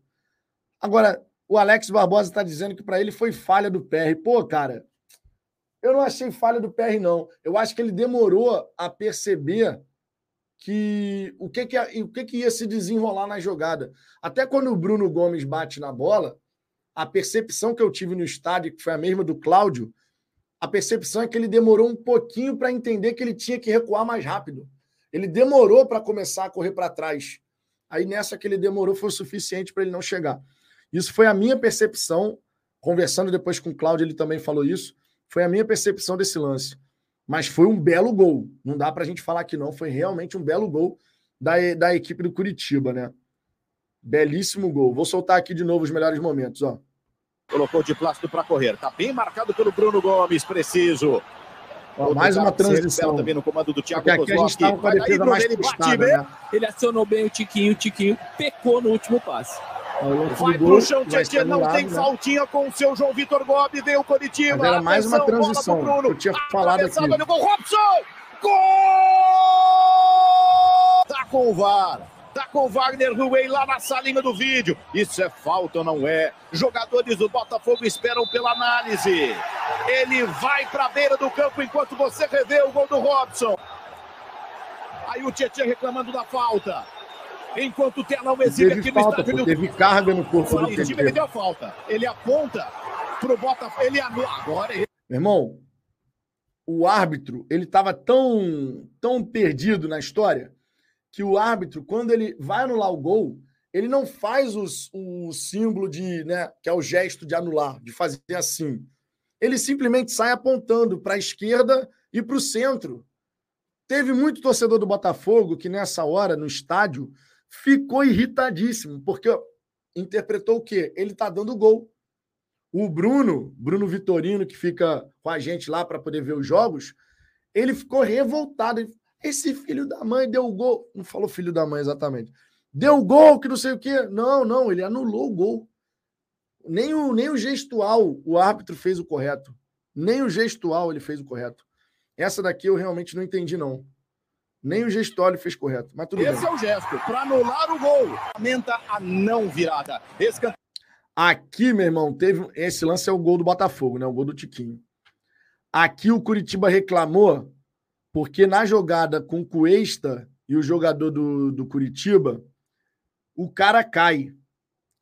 Só que repara uma coisa: assim que sai o gol, o jogador do Coxa não vai reclamar diretamente com a arbitragem. Não tem aquela reclamação assintosa, sabe? De tipo assim, pô, sofri uma falta. Depois que ele percebe que ele caiu no chão, que ele vira pro árbitro. Percebe só, repara só. A não virada. Escanteio pro Sauer, bola levantada. Tiquinho! Tu reparou? Repararam o gestual do cara? Ele não sai em momento algum indignado, meu irmão. O time dele acabou de tomar um gol. Aí ele cai aqui na jogada. O time dele acabou de tomar um gol. Ele levanta, ele olha a comemoração do Botafogo, aí depois ele olha para o árbitro e aponta só. Mas em momento algum ele sai revoltado, correndo na direção do árbitro, falando assim: pelo amor de Deus, sofri uma falta. Quando o gestual do próprio atleta é esse, irmão, não teve nada. Não teve nada. Totalmente diferente do que aconteceu no lance do Tietê. No lance do Tietê, meu irmão, saiu o gol do Coxa, o time do Botafogo inteiro foi para cima do árbitro. Inteiro, inteiro. Enquanto isso, nesse lance aqui do Curitiba, o próprio jogador que supostamente teria sofrido uma falta ficou quieto. Tenta a não Ele virada. escorrega, ó. Ele nitidamente escorrega, ó. Repara só. Para anular o gol. Ó. Tenta a Repara só como ele vai escorregar. Peraí, é nesse ponto aqui. gol. Tenta Ó, ele vai escorregar. Percebe no pé de apoio dele como vai escorregar, ó. a não Ó, ele virada. escorrega, irmão. Escanteio pro Sauer, bola levantada. Tiquinho! E aí, irmão, Tiquinho. Isso que é foda, pô. Hoje tem gol do Tico, Tico, Tico. Em momento Agora a algum, vez caras do Coritiba botam reclamar indignação. empurrão, Ele teve ou não pô. teve? Tiquinho subiu, testou. A transição do Botafogo sempre muito rápida, 47 minutos. Pedalou Vitor Sá. O Natanael já está respeitando porque está amarelado. Vitor Sá Ai, pedalou de novo, passou de novo. Sá, né? Cruzamento para trás, olha o Gonçalves. Um jogadaço do Vitor Sá. E ó, mais um detalhe aqui. Novamente, o Sauer ataca o espaço, porque não tem ninguém do Curitiba olhando, né? Repara que o Sauer aqui, ó, nesse, nesse momento do vídeo, ele já tá aqui, ó, na meia-lua. O Sauer tá aqui na direita, na meia-lua. O Curitiba, nesse momento, ó, tem dois aqui para si, fazer a dobra no Vitor Sá. Tem três dentro da grande área. Só que ninguém tá olhando o Sauer aqui na, grande, na frente da área. Ó. Ninguém, ninguém tá de olho nele. E a jogada do Vitor Sá, o Natanael, se faz a falta, toma o segundo amarelo. Por isso que nem pensou em fazer a falta aqui. Tá amarelado, Vitor Sá pedalou de novo, passou de novo. Cruzamento para trás, olha o Gonçalves. Gol! Que jogada! Liso! Agora, o goleiro do Coxa, ele deu um molezinho nesse, nesse lance, né? O goleiro do Coxa, ele deu um molezinho nesse lance aqui, né? A bola, porra, tá na direção da mão dele, mas ele não tem a velocidade de reação suficiente para chegar e fazer a defesa. Que bom, né? Claro. Liso, Vitor Sá, passaram o sabonete do menino. Trouxe pra linha de fundo, Saber chega batendo. O goleiro do Coxa deu um A molezinho. câmera da Globo foi buscar para você, fora do lance da bola. E vem o Botafogo com o Eduardo. Ele toca pro Tiquinho. Olha o Salver pedindo. Tiquinho carrega, pode até bater. Ele foi pro Salver, a bola sobrou. Cara, essa bola De foi feita gol. Bateu pra Essa bola eu vi lá fora. dentro. Vem buscar Tiquinho. Isso. A jogada, a, a jogada do gol, meu irmão. A jogada do gol. A jogada do gol é sensacional, cara. Cadê? Deixa eu botar aqui já no, no começo, no começo. Ó. Olha os jogadores do Curitiba desesperados correndo atrás do jogador do Botafogo. Tiquinho. Escora com o peito, ela cai no Eduardo. É a cabeça pensante do meio campo. Ele tem o Vitor Sá lá na ponta. Olha a inteligência do Tiquinho, gente. O que eu tinha falado aqui, ó. Do começo, do começo. Vem buscar Olha, olha, repara só no Tiquinho. O Eduardo vai afundar na pequena área, que é o gesto correto que ele tem que fazer para dar a opção do passe ali. E olha a inteligência do Tiquinho. Só repara o Tiquinho. Tiquinho, escora com o peito, ela cai no Eduardo. É a cabeça pensante do meio campo. Ele tem o Vitor Sá lá na ponta. Olha o Henrique vai na casa em cima dele, tá esticou sozinho. camisa 7, cruzou pro É Tiquinho. muito foda, meu irmão. É muito foda, meu irmão. Varre É o goleiro foda. Gabriel. E ele começa a outro escora ângulo, pro pro. Eduardo. Que solta pro Vitor Sá. Ele não vai de ganhar na canto de olho no cara ali, ó, ele 7. desacelera. Ele chega rápido, Desacelerou. rápido, pensa rápido, É Tiquinho. Um toque é na muito bola. Vou botar aqui do outro ângulo. Outro ângulo é, é- é melhor. Henrique Escora com o peito, ela cai no Eduardo. É a cabeça pensando. O cara, o cara vai passar do Tiquinho, ele percebe que ele não vai ganhar na velocidade. Ao mesmo tempo, o Eduardo dá no Vitor Sá e, e se projeta. O Tiquinho ele foi inteligente demais nesse lance, irmão. Porque ele desacelera, ele fica no completamente o Vitor Sá lá na ponta. Ó, Henrique acelera. em cima dele, chega camisa 7, cruzou pro Tiquinho! Maravilhoso. Maravilhoso varre o goleiro Gabriel e ele começa a jogada, escora pro Eduardo, que salta pro Vitor Sá, olha espiadinha de canto de olho, Eduardo se projeta, vai embora, ele vai embora. rápido, cruza rápido, para. pensa rápido, Tiquinho, um toque na bola, especialidade dele de cima para baixo. Que jogadaço. A bola vai ser tocada na boca do gol. Marçal com a canhota. Aí esse Gabriel, chute Tietê, a sobra, malandro. A sobra. Tietê de ah, canhota. Espalma, Gabriel. Sensacional. Espetacular, cara. Espetacular, de verdade. É muito bom, é muito bom você você ver na partida aquilo que aconteceu em outros jogos, né? E eu tô falando isso por conta justamente dessa desse pré-jogo que a gente fez aqui no canal, né? Onde eu destaquei esses aspectos, né? O espaço que fica na frente da área, porque a defesa do Curitiba funda, a transição deles que tem dado dor de cabeça, foi assim contra o Fluminense, contra o Cruzeiro. E é bacana demais você ver as coisas acontecendo, cara. Bacana demais. E o Botafogo tá indo muito bem, malandro. Muito bem mesmo. Ó o Luiz Cordeiro aí, ó. O Luiz, Luiz Henrique, nosso cabeça branca renovando aqui como membro do Fala Fogão. Tamo junto, Luiz. Obrigado sempre pelo carinho de vocês, cara. E repito, o sentimento que eu tenho para com vocês, a galera do Fala Fogão, que vai chegando sempre ali junto para se reunir, para ver o jogo, é um sentimento de família, cara, é um sentimento de carinho mesmo. É, e é uma parada sensacional que a gente está podendo vivenciar em relação ao nosso glorioso, né? Sensacional. Henrique Charton, o problema é que a galera não se ligou é que os quatro times de São Paulo não são a favores da SAF. Querem uma liga que apenas eles ganhem mais que os outros. Bom, como é que vai sair essa questão da liga, a gente não sabe. que a gente sabe que o Botafogo já está recebendo um adiantamento aí pelo contrato assinado com a Serengeti LSP. Né? Então, já, já temos o nosso contrato de direito de transmissão. Né? Dudu Cardoso, o cabuloso preocupa para domingo? Cara, então, eu estou muito confiante na vitória do Botafogo para cima do Cruzeiro. Não só porque a gente lidera e tal, mas porque o Cruzeiro jogando em casa, ele não vai bem. O Cruzeiro tem quatro gols marcados apenas jogando como mandante, sete gols sofridos. Os jogos do Cruzeiro né, jogando como mandante não sai tanto gol assim, né? Os jogos do Cruzeiro são muito mais movimentados quando eles jogam fora de casa. Então, o Botafogo, cara, se entrar ligado lá no Mineirão para enfrentar a equipe do, do Cruzeiro, tem tudo para sair com resultado. Tudo, tudo, tudo. Canal escatológico, esse Botafogo tá me deixando doido. A todos nós, né? A todos nós é doido de alegria. Pedro Henrique, boa noite, Vitão. Na sua opinião, quem joga mais, o Tiquinho ou o Dodô? Na época que jogava, pô, cara, o Dodô era mais jogador do que o Tiquinho. O Dodô fazia cada golaço, irmão. E o Dodô, na minha opinião, ele era um nível assim de centroavante ele só não foi titular de seleção brasileira, porque na época dele, meu irmão, na época dele a concorrência era coisa assim absurda, né? Mas eu acho que jogador por jogador, o Dodô ele tinha mais talento. Agora, o Tiquinho é foda. Então, a gente está bem servido pra cacete. Mas o Dodô era sensacional, né? O Dodô era sensacional. O Dodô era craque de bola, cara. O Business Experience, boa noite, Vitão, e aos demais. Como sempre, não consigo assistir ao jogo por inteiro. Quando o Curitiba empatou aí, que não assisto mesmo. Bira ligado desde Miami, tamo junto, meu querido. Agora, ó, queria destacar aqui uma questão que, que eu acho bem, bem importante. O professor Marcelo aqui dizendo que discorda da minha opinião. Não tem problema, Marcelo. Discordando, concordando, com respeito, a gente se entende. Claro que vai ter quem goste mais do Tiquinho, vai ter quem goste mais do Dodô. No fim das contas, é só uma questão de gosto mesmo. Não passa disso, né? Agora, ó, eu queria destacar aqui um detalhe que me chamou bastante a atenção e eu considero para lá de relevante. Quando o Botafogo fez 1 a 0 foi aquela explosão de alegria no estádio, certo?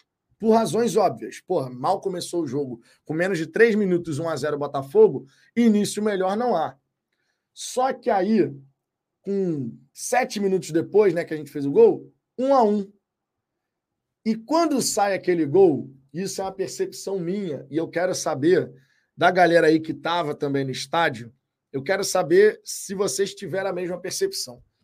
Ainda existe um resquício em alguns torcedores daquele tipo assim, ó.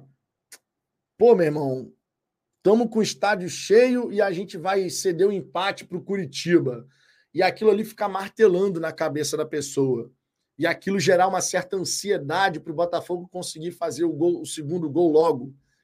Eu, come, eu consegui perceber isso em alguns torcedores ali onde eu estava. É claro que não, não dá para falar pelo estádio inteiro, mas ali onde eu estava tinha muito torcedor que começou a ficar ansioso.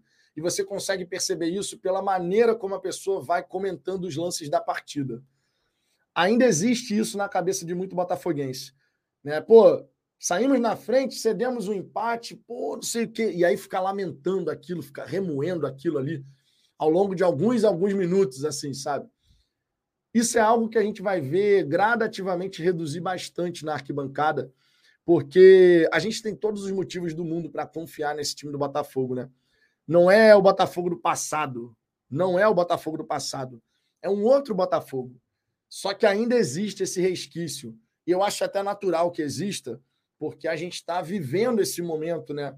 A gente ainda não é campeão brasileiro, a gente está caminhando para conseguir alcançar esse feito.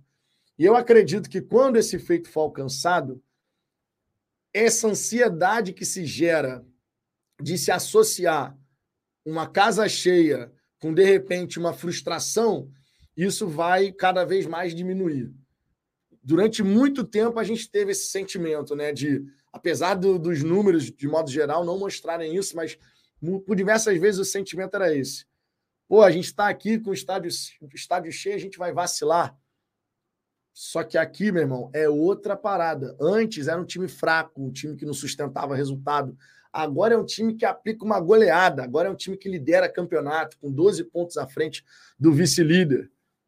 Gradativamente, essa, essa ansiedade da torcida vai, vai mudar. O Gerson Tavares, a torcida sentiu o empate, demorou para se ouvir gritos de apoio. Bateu uma certa preocupação em uma boa parte da torcida ali. Luiz HW, esse ano tá diferente, mas quando o Coxa fez o gol, me bateu preocupação sim. Tá vendo? Acontece. É algo que, que vai se construindo ao longo do tempo, né? Essa, convic essa convicção, essa confiança de que a gente vai vencer. Calma que a gente vai vencer. Calma que a gente vai vencer. Gil Moreira, ó o homem presente aí. Vitor, me senti confiante o tempo todo, irmão. E falar nisso, te mandei um vídeo no WhatsApp. Depois que acabar a resenha aqui, eu vejo. Pode ficar tranquilo, meu querido. Tamo junto. Alex Rebouças. Boa noite, Vitão.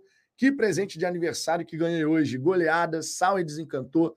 Tô muito feliz rumo ao título. Pô, cara, eu tô eu tô feliz demais, cara, pelo momento que a gente está vivendo.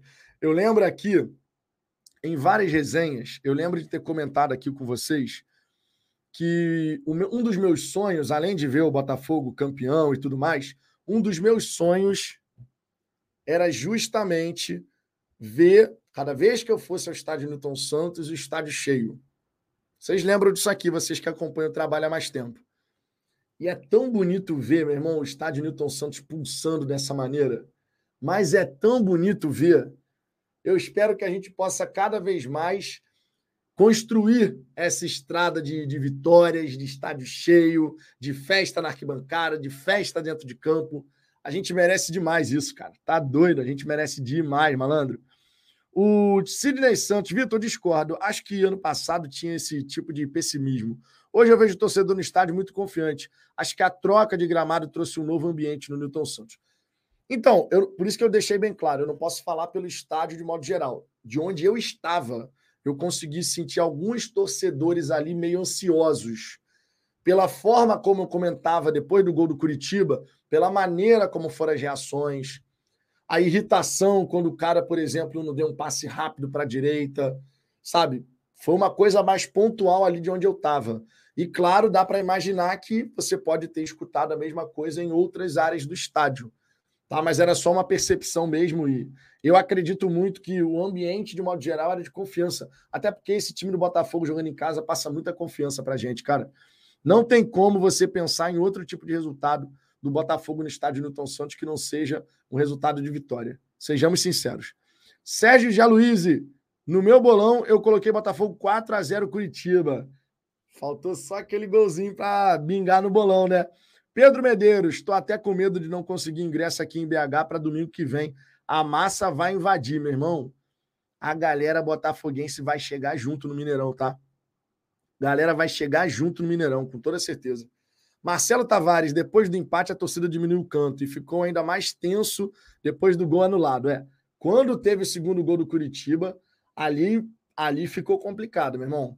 Ainda bem que aquele gol foi anulado e corretamente anulado, né? Só para deixar bem claro aqui, porque a reclamação do Curitiba não fez o menor sentido. Vinícius Gonçalves ainda tem muito isso. As vaias no jogo contra o Patronato são um bom exemplo. Vaias com o Botafogo tendo 3 a 1 no placar agregado. É a situação que a gente ainda vai ver a mudança né, acontecer. É a situação. O Carlos Eduardo, percebi também, Vitão, mas acalmei a galera que estava perto. Falei, acreditem, esse Botafogo não é aquele do passado. Como vou em todas e já senti confiança nesse time desde o jogo contra o Corinthians. Não, e é legal, né, cara? Porque quem vai em todos os jogos, eu acho que isso, essa confiança na equipe, porque pela TV é claro que você sente confiança no Botafogo, mas quando você está lá no estádio Newton Santos, você consegue ter uma percepção do todo da partida, né? Você não vê só o que a câmera está filmando. E você consegue ver posicionamento, você consegue ver os jogadores ali sempre buscando se orientar, falar, quando tem que chamar atenção, chama atenção. Isso passa uma segurança para o torcedor na arquibancada muito grande, cara. É muito grande. Alex Barbosa, quando empataram, eu fiquei muito angustiado e nervoso, mas deu tudo certo. À medida que a gente for pavimentando esse nosso caminho, essa angústia que dá em alguns torcedores quando acontece uma situação que a gente não quer, isso vai passando. É claro que não vai deixar de existir, porque continua sendo futebol, continua sendo Botafogo, e a gente não quer ver o Botafogo tomar gol nunca, né? Mas de vez em quando acontece da gente tomar algum gol. E é nessa hora que a gente tem que ter a certeza que o time tem um mental forte para poder seguir. E é isso que a gente tem visto o Botafogo fazer, né? Tem esse aspecto importante da história. Deixa eu ver aqui outras mensagens, ó. O. Peraí. O Ilan Heller, esse time me lembra de 92, ganha quando quiser. É, essa história de ganhar quando quiser que é problemática, né? Por exemplo, contra o Santos, a sensação foi de que a gente poderia ter vencido se tivesse colocado aquele, aquela intensidade do fim do jogo, depois tomou 2 a 0 Os 15, 20 minutinhos daquilo ali no primeiro tempo, de repente poderia ter resultado numa vitória do Botafogo contra o Santos. Contra o Cruzeiro, é isso que eu quero ver, inclusive. Contra o Cruzeiro, a gente tem que fazer aquele jogo que a gente fez na reta final contra o Santos. Se a gente jogar daquele jeito, irmão, ninguém ganha. Ninguém ganha. Ninguém ganha. Vai ter que suar muito para ganhar do Botafogo. Temos aqui a mensagem também do Bruno Câmara. Quando trocaram a grama, tiraram todas as cabeças de porco enterradas lá. É, tem, tem, tem quem acredite nessa história aí mesmo, hein? O Rafael Vitor, boa noite. Cheguei agora. Absurdo terem colocado esse juiz fraco e inexperiente para apitar. Deixou de marcar várias faltas. Que raiva da CBF. Pô, meu irmão. É brincadeira, né? Henrique Charton, vocês viram o personagem botafoguense do Adnet no Sport TV? Eu vi, meu irmão. é, é, é, um retrato, né? É um retrato, mas aquilo ali vai ficar para trás, meu irmão. Jonathan Santos, os patetas secadores entraram em desespero com o passar de cada rodada, com esse novo Botafogo colecionador de vitórias que se recusa a perder. Pô, meu irmão, vocês viram que ontem, ontem, a gente teve um monte de flamenguista assim. Agora a gente vai arrancar e a gente vai passar o Botafogo. Eu escrevi ontem no Twitter assim, meu irmão, a alegria dos caras dura até o Botafogo entrar em campo e ganhar que aí eles caem na real. Cara, quando tu é líder, basta você fazer a sua parte. É a beleza da liderança. Eu não preciso ficar me preocupando qual é o resultado dos outros. Se o Botafogo vencer todos os jogos e os outros times vencerem todos os jogos, a gente é campeão com 12 pontos de vantagem. Essa é a beleza da liderança, cara. Passeio pelas ruas. Vitão hoje assistiu ao jogo de casa, na casa de um flamenguista. No quarto gol, ele fingiu que estava dormindo. Seremos, seremos, irmão seremos. Temos aqui o Edemir Santos, ó, o retorno da torcida ao estádio já está sendo maravilhoso. A confiança de verdade vai levar algum tempo ainda. Tem muito torcedor que já tem uma confiança total, mas tem outros que ainda tem aquela desconfiança quando a gente vê de repente o Botafogo sofrendo um gol, né? Bate um sentimento em alguns torcedores de, pô, será que a gente vai se frustrar, um dia tão bonito, com uma festa tão bonita. Ainda tem muito disso, mas vai ficar para trás, vai ficar para trás, com toda certeza. Canal Escatológico, você já comentou a escalação do Sauer? Cara, o Sauer foi uma surpresa. Eu falei isso no começo dessa resenha. Foi uma baita de uma surpresa. Nenhum torcedor poderia pensar que ele, o Laje ia colocar o Gustavo Sauer. A gente estava pensando que ou seria a manutenção do Júnior Santos ou o Segovinha. E ele resolve entrar com o Sauer, que certamente foi uma surpresa até para o próprio treinador adversário, Thiago Kozlowski. O próprio treinador adversário não esperava certamente que fosse o Sauer na ponta direita. Porque o Sauer, pelo menos na teoria, com o Castro era assim, era a última opção. Não era a primeira alternativa. Foi uma baita de uma surpresa e o Sauer fez um bom jogo, não só porque fez os gols, mas ele também foi muito participativo de modo geral. Teve um momento de uma arrancada no primeiro tempo, que o Sauer pega essa bola, dá uma arrancada e ele estica a bola aqui para o Tiquinho, que bate meio estranho de esquerda. Mas foi uma bela arrancada do Sauer. Ele tem essa característica do arrasto. Ele consegue fazer esse arrasto, consegue gerar um certo caos para a defesa adversária. Só que ele precisa sempre manter uma alta rotação. A grande crítica em relação ao Sauer não é ele não saber jogar futebol. O Sauer sabe jogar futebol. O Sauer tem qualidade para contribuir. A nossa grande crítica é justamente a parte de tem que ser mais ligado, tem que estar tá mais intenso, tem que conseguir manter isso ao longo de um jogo. Vamos ver como é que o Bruno Lage pensa em utilizar o Sauer ao longo do tempo, se ele vai dar mais oportunidade, se ele de fato vai conseguir fazer o Sauer encaixar na equipe, permanecer na equipe, a gente ganha mais uma peça, cara. E foi muito bacana ver a torcida do Botafogo aplaudindo o Gustavo Sauer no fim. Foi muito bacana de verdade. Faartes, boa noite, Vitor. Os caras do Curitiba estão chorando até agora. O cara quase arranca a camisa do Tietê e a Série B chorando.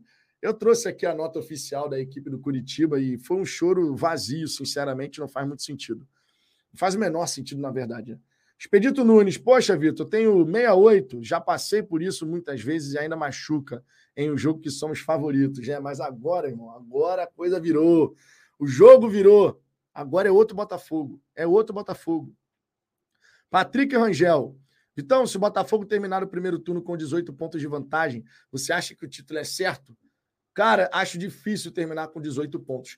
Inclusive, vamos botar aqui as próximas duas rodadas do Campeonato Brasileiro, tá? Para a gente já trazer aqui quais são os adversários, né? Das equipes aí que estão na briga com a gente. Vamos botar aqui. Começa sábado, dia 5 de, de agosto, essa próxima rodada do Campeonato Brasileiro. Deixa eu jogar aqui na tela para todo mundo poder ver. Se liga, ó. No sábado, dia 5 de, de agosto, 16 horas, Santos e Atlético Paranaense. O Atlético Paranaense tem 27 pontos o Santos está com 17. Então, é um jogo aí que, de repente, o Santos conseguiu um empatezinho ou uma vitória. É interessante porque você vai abrindo cada vez mais distância, né? Você tem Goiás e Fortaleza, esse jogo aqui não diz respeito ao Botafogo. Internacional e Corinthians também é um jogo que não diz respeito a gente. Fluminense e Palmeiras. Esse jogo aqui é o jogo do sábado. É o jogo para a gente ficar de olho. Fluminense tem 28, Palmeiras tem 31. Se for para ter um vitorioso nessa partida, que seja o Fluminense. Agora, claro, o melhor dos cenários é um empate no máximo. Porque o Palmeiras tem 31, se empatar vai a 32. Mas se tiver que ter um vitorioso, que seja o Fluminense. Porque o Fluminense igualaria a pontuação do Palmeiras com 31. Esse aqui é um jogo muito bacana para a gente ficar atento. No domingo, às quatro da tarde, a gente vai ter Vasco e Grêmio. É outro jogo para a gente poder ficar de olho. O Grêmio empatou com o Goiás, foi a 30. Se o Grêmio não vencer o Vasco, no máximo empatar, chega a 31. Então, vamos torcer aqui para o Vasco arrancar pelo menos um empate aí, porque vai ser interessante, claro, né? Você vencendo o Cruzeiro com esses resultados assim, você pode ampliar a sua vantagem para o vice-líder o, ou para o terceiro colocado. Bahia e América Mineiro é um jogo que também não diz respeito a gente.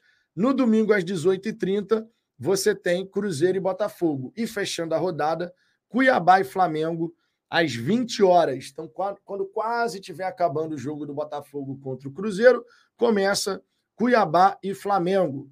Né? Se o Cuiabá conseguir aqui um bom resultado, um empatezinho, né? o cenário é: se o Botafogo vencer, é só isso que a gente precisa se preocupar, logicamente. Né? Botafogo vencendo, mantém no mínimo 12 pontos. Mas, se os resultados dos demais ajudarem, a gente pode abrir até 15 pontos para o vice-líder.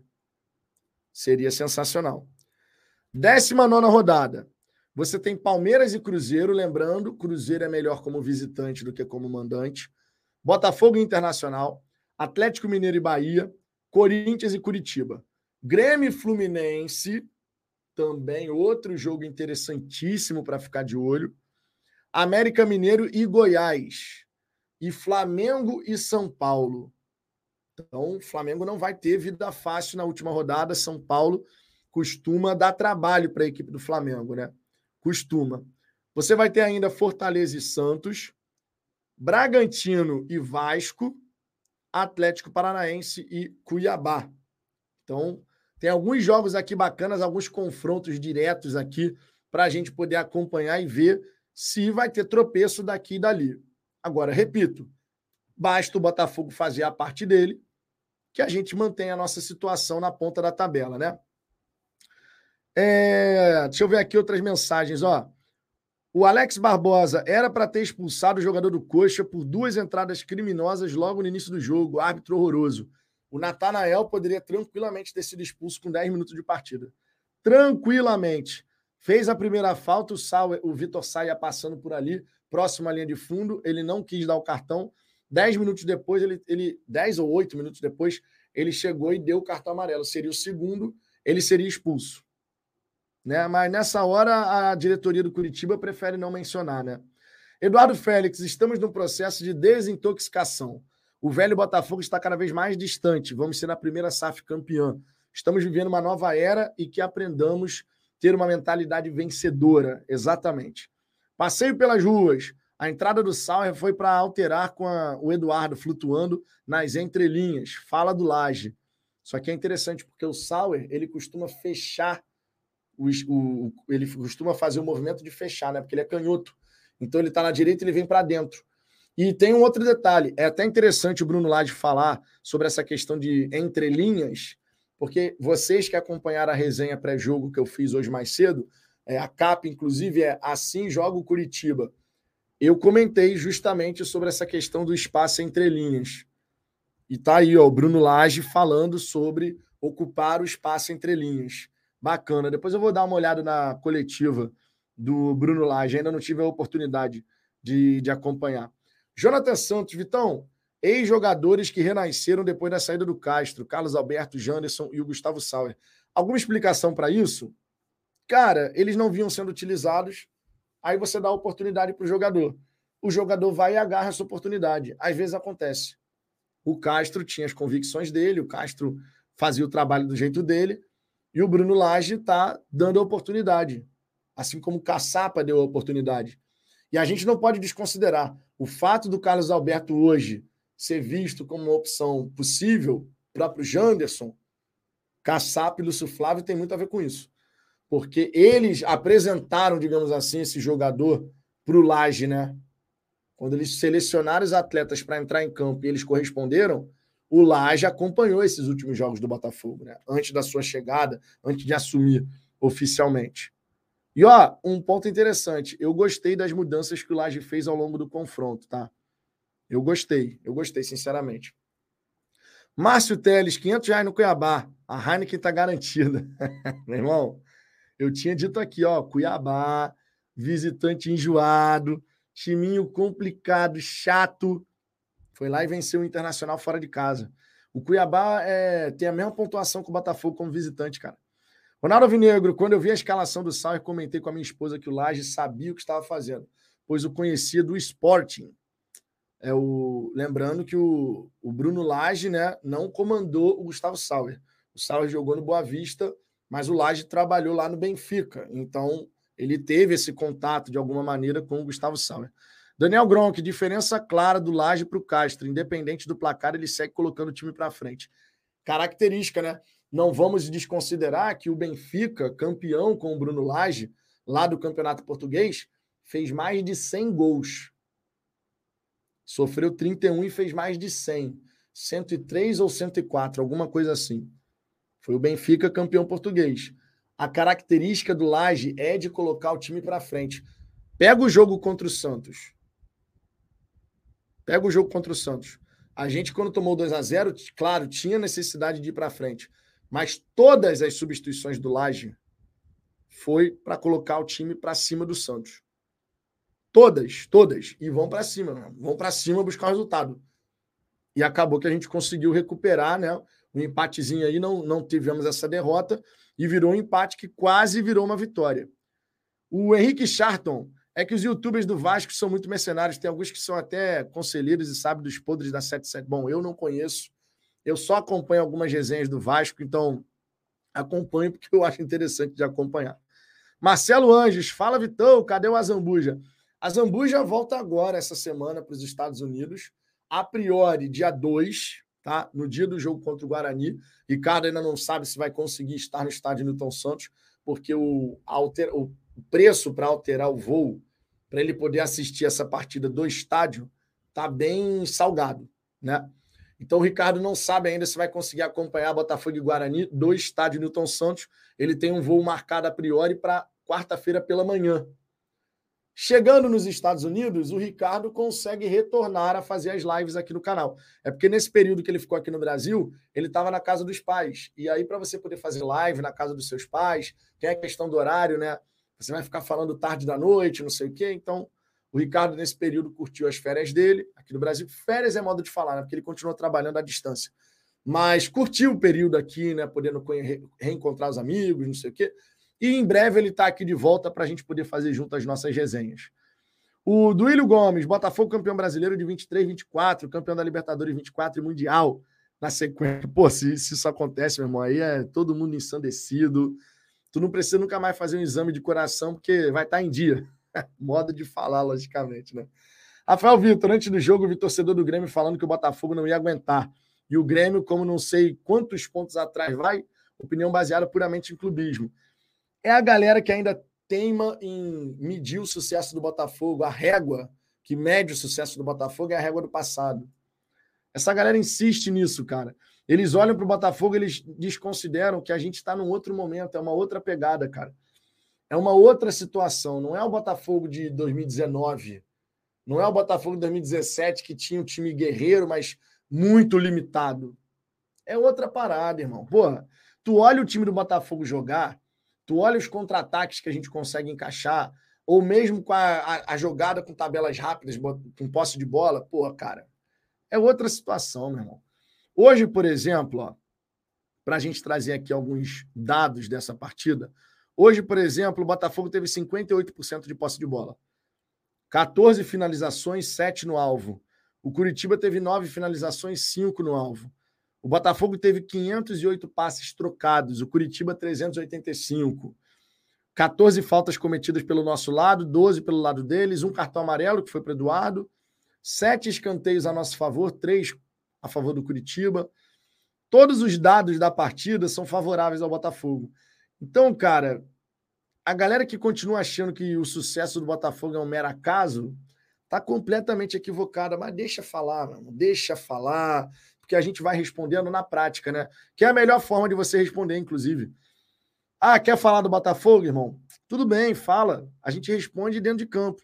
Dentro de campo, com a melhor campanha, disparado como mandante, 100% de aproveitamento. Na tabela de classificação como visitante também, melhor visitante do campeonato. Na tabela de artilharia, Tiquinho Soares com 13 gols, artilheiro disparado do Campeonato Brasileiro. O segundo jogador com mais gols é o Vitor Roque, com oito. Tiquinho Soares tem 13. Sabe? Então a gente vai respondendo, irmão, no campo, que é onde importa. Ah, o Flamengo ganhou de virada do Atlético Mineiro. Agora a gente vai arrancar para pegar a liderança do Botafogo. Aí no dia seguinte, Botafogo vai lá e atropela. Como é que fica a cara dos flamenguistas nessa hora? Tava todo empolgadinhos ontem. Deixa falar, cara. Deixa falar. Quem continua medindo o sucesso do Botafogo com a régua do passado vai continuar se frustrando, porque a gente vai mostrar que Não é o Botafogo do passado, é um outro Botafogo, irmão. Eudemir Santos, outro ponto positivo foi uma maior participação do Laje na área técnica, gesticulando e orientando. Está se soltando. Normal, né, cara? Tá chegando agora, é normal isso acontecer. Ronaldo Vinegro, isso mesmo que eu quis dizer, Vitão. O Sauer não jogou no Benfica, mas o Laje sabe do potencial dele. É, ele já conhecia o jogador, né? Já conhecia o jogador. Ronaldo Vinegro, ó, churrasco show ontem, nem estou me referindo à comida, que por sinal estava show, mas sim da galera. Pô, cara, é o conjunto da, ópera, da, da ópera, né, cara? Quando você, você vê toda essa situação acontecer de reunir os amigos, a galera que curte o Botafogo, sabe? E o pessoal vai se conhecendo. Quando você olha todo o cenário, aí você tem um, um momento muito bacana ali com a galera, cara. E o, o, churrasco foi muito maneiro. E fim do ano tem mais, hein? Fim do ano tem outra, hein? Só que vai ser um churrasco maior para 80 pessoas. A gente deve fazer um churrasco mais robusto aí para receber a galera e, quem sabe, né, comemorar o título do Campeonato Brasileiro juntos. Henrique Charto, os canais flamenguistas também são. Só pensam no dinheiro. Cara, cuidado com o que você sai escrevendo aí no chat, Henrique. Eu não posso ficar lendo essas coisas, não, rapaz. Daqui a pouco toma processo e tudo. Toma processo e tudo. Vinícius Gonçalves, eu falei antes do campeonato que o Tiquinho faria 18 gols. Acho que errei. Ele vai fazer mais. Porra, seguindo nessa pegada aí, vai fazer mais mesmo. Pô, nesse ritmo, cara, o Tiquinho Soares no Campeonato Brasileiro, ele já tem aqui, ó, 16 jogos. Só que eu considero 15 porque teve um jogo aqui que ele entrou faltando 15 minutos. Mas isso entra para a estatística. Mas começando mesmo o jogo, 15, 15 jogos. Em 15 jogos que ele iniciou, 16, se você quiser contar o jogo que ele entrou faltando 15 minutos, tem 13 gols. A média é impressionante. E tem outra parada. O Tiquinho já deu quatro assistências. Então a gente está falando de 13 gols, mais quatro assistências. A gente está falando de, de 17 participações diretas em gols. Em 16 jogos, sendo que um desses jogos ele entrou só 15 minutos. É impressionante, irmão. É impressionante, cara. Em pensar que o Tiquinho custou ao Botafogo 6 milhões e pouco de reais, pô. Caraca, tá de brincadeira, irmão. Um centroavante desse nível, um centroavante desse nível, ter custado aí 6, 6 milhões e pouco de reais. Tá doido, cara. É, é muita. É, é quando você para para pensar, meu irmão, que a gente buscou um centroavante do nível do Tiquinho. Por essa quantia, tu fica maluco, cara. E não só, não só o Tiquinho, né? Você pode destacar o próprio PR, que custou um milhão e meio de reais. O de Plácido, que tá, pô, o de Plácido jogou bem de novo, né? E o de Plácido ele chegou com, por empréstimo com opção de compra, o Botafogo gastou um milhão de reais para pegar o de Plácido emprestado. O Adrielson, que chegou livre. O Cuesta, que veio do Internacional, e a gente também gastou pouco para ter o Cuesta no, no Botafogo. O Marlon Freitas, que veio em fim de contrato. Cara, é muito doido isso. O Marçal, que estava sem clube, acabou o contrato dele. Quando você para para pensar que esse elenco do Botafogo tem muito de inteligência de mercado, é, nesses nomes a gente vai representando. O que é, que é a inteligência de mercado do Botafogo? É você ter montado o time que a gente montou, que sim, tem um custo elevado de folha salarial, mas quantas vezes a gente pegou um jogador sem precisar gastar uma fortuna nele? Quantos atletas a gente pegou sem precisar gastar uma fortuna? E vamos combinar. 6 milhões e pouco de reais para contratar um Tiquinho é muito? Pô, meu irmão, o Tiquinho se paga muito, irmão. Mas o Tiquinho se paga muito. Se paga demais. O Danilo Barbosa custou 300 mil euros. E é um ótimo jogador. O Tietchan custou 5 milhões de reais. O Tietchan custou 5 milhões de reais. O Eduardo veio também só assinando contrato e luvas, né? Claro. Cara, quando você para para pensar nessas coisas assim, a inteligência de mercado do Botafogo foi uma parada surreal, cara. Surreal, de verdade. Vinícius Gonçalves, um pouco de dinheiro e organização. Estamos fazendo o mundo do campeonato brasileiro mudar. O Botafogo vai se tornar referência cada vez mais. Você tem dúvida disso? O que, que, você, que, que você acha que é modelo para o campeonato do futebol brasileiro? O Flamengo, que tem muito dinheiro, é verdade, e não se furta em gastar o que for para contratar algum jogador. Por exemplo, o Wendel, aquele volante que foi revelado pelo Fluminense, que está no futebol russo, o Flamengo está querendo contratar o Wendel. Estava disposto a pagar 13 milhões de euros, talvez pague até mais. Tipo 14, 15 milhões de euros no Wendel. Aquele volante revelado pelo Fluminense, que foi para Portugal, hoje está na Rússia, que já foi especulado em outras equipes, inclusive aqui do futebol brasileiro. O Flamengo está disposto a pagar 14, 15 milhões de, de euros no Wendel. Ele vale 14, 15 milhões de euros? Não vale. Não vale. O Wendel não vale 14, 15 milhões de euros. Só que o Flamengo tem dinheiro para pagar. O Flamengo tem dinheiro para chegar e, ah, vou contratar. O Claudinho, que estava sendo especulado, Claudinho ex-Braga, estava sendo especulado no Flamengo também, mais ou menos por isso, 13 a 15 milhões de euros. Só que o Zenit quer mais. Então o Flamengo parece que desistiu do Claudinho. Mas os caras têm dinheiro para sair botando 13 milhões, 15 milhões de euros, eles têm essa grana. O restante dos times do futebol brasileiro não tem esse bolso fundo desse jeito. Então, quem é que vai servir de modelo? Qual case de sucesso vai servir de modelo? Vai servir de benchmarking, que fala, né? Você faz um benchmark, você olha as boas práticas do futebol brasileiro e vai servir de modelo. É o Flamengo ou é o Botafogo? Nesse quesito de inteligência de mercado, de montar um elenco competitivo. A galera não tem o bolso fundo do Flamengo. Logo, eles vão olhar para quem? Vão olhar para o Botafogo. Eles vão olhar para o Botafogo e vai fazer do Botafogo a referência. Como é que o Botafogo fez para montar um departamento de scout extremamente competente? Como é que o Botafogo fez para montar o time que tem hoje? Como que o Botafogo faz os seus processos? Que ferramentas o Botafogo anunciou?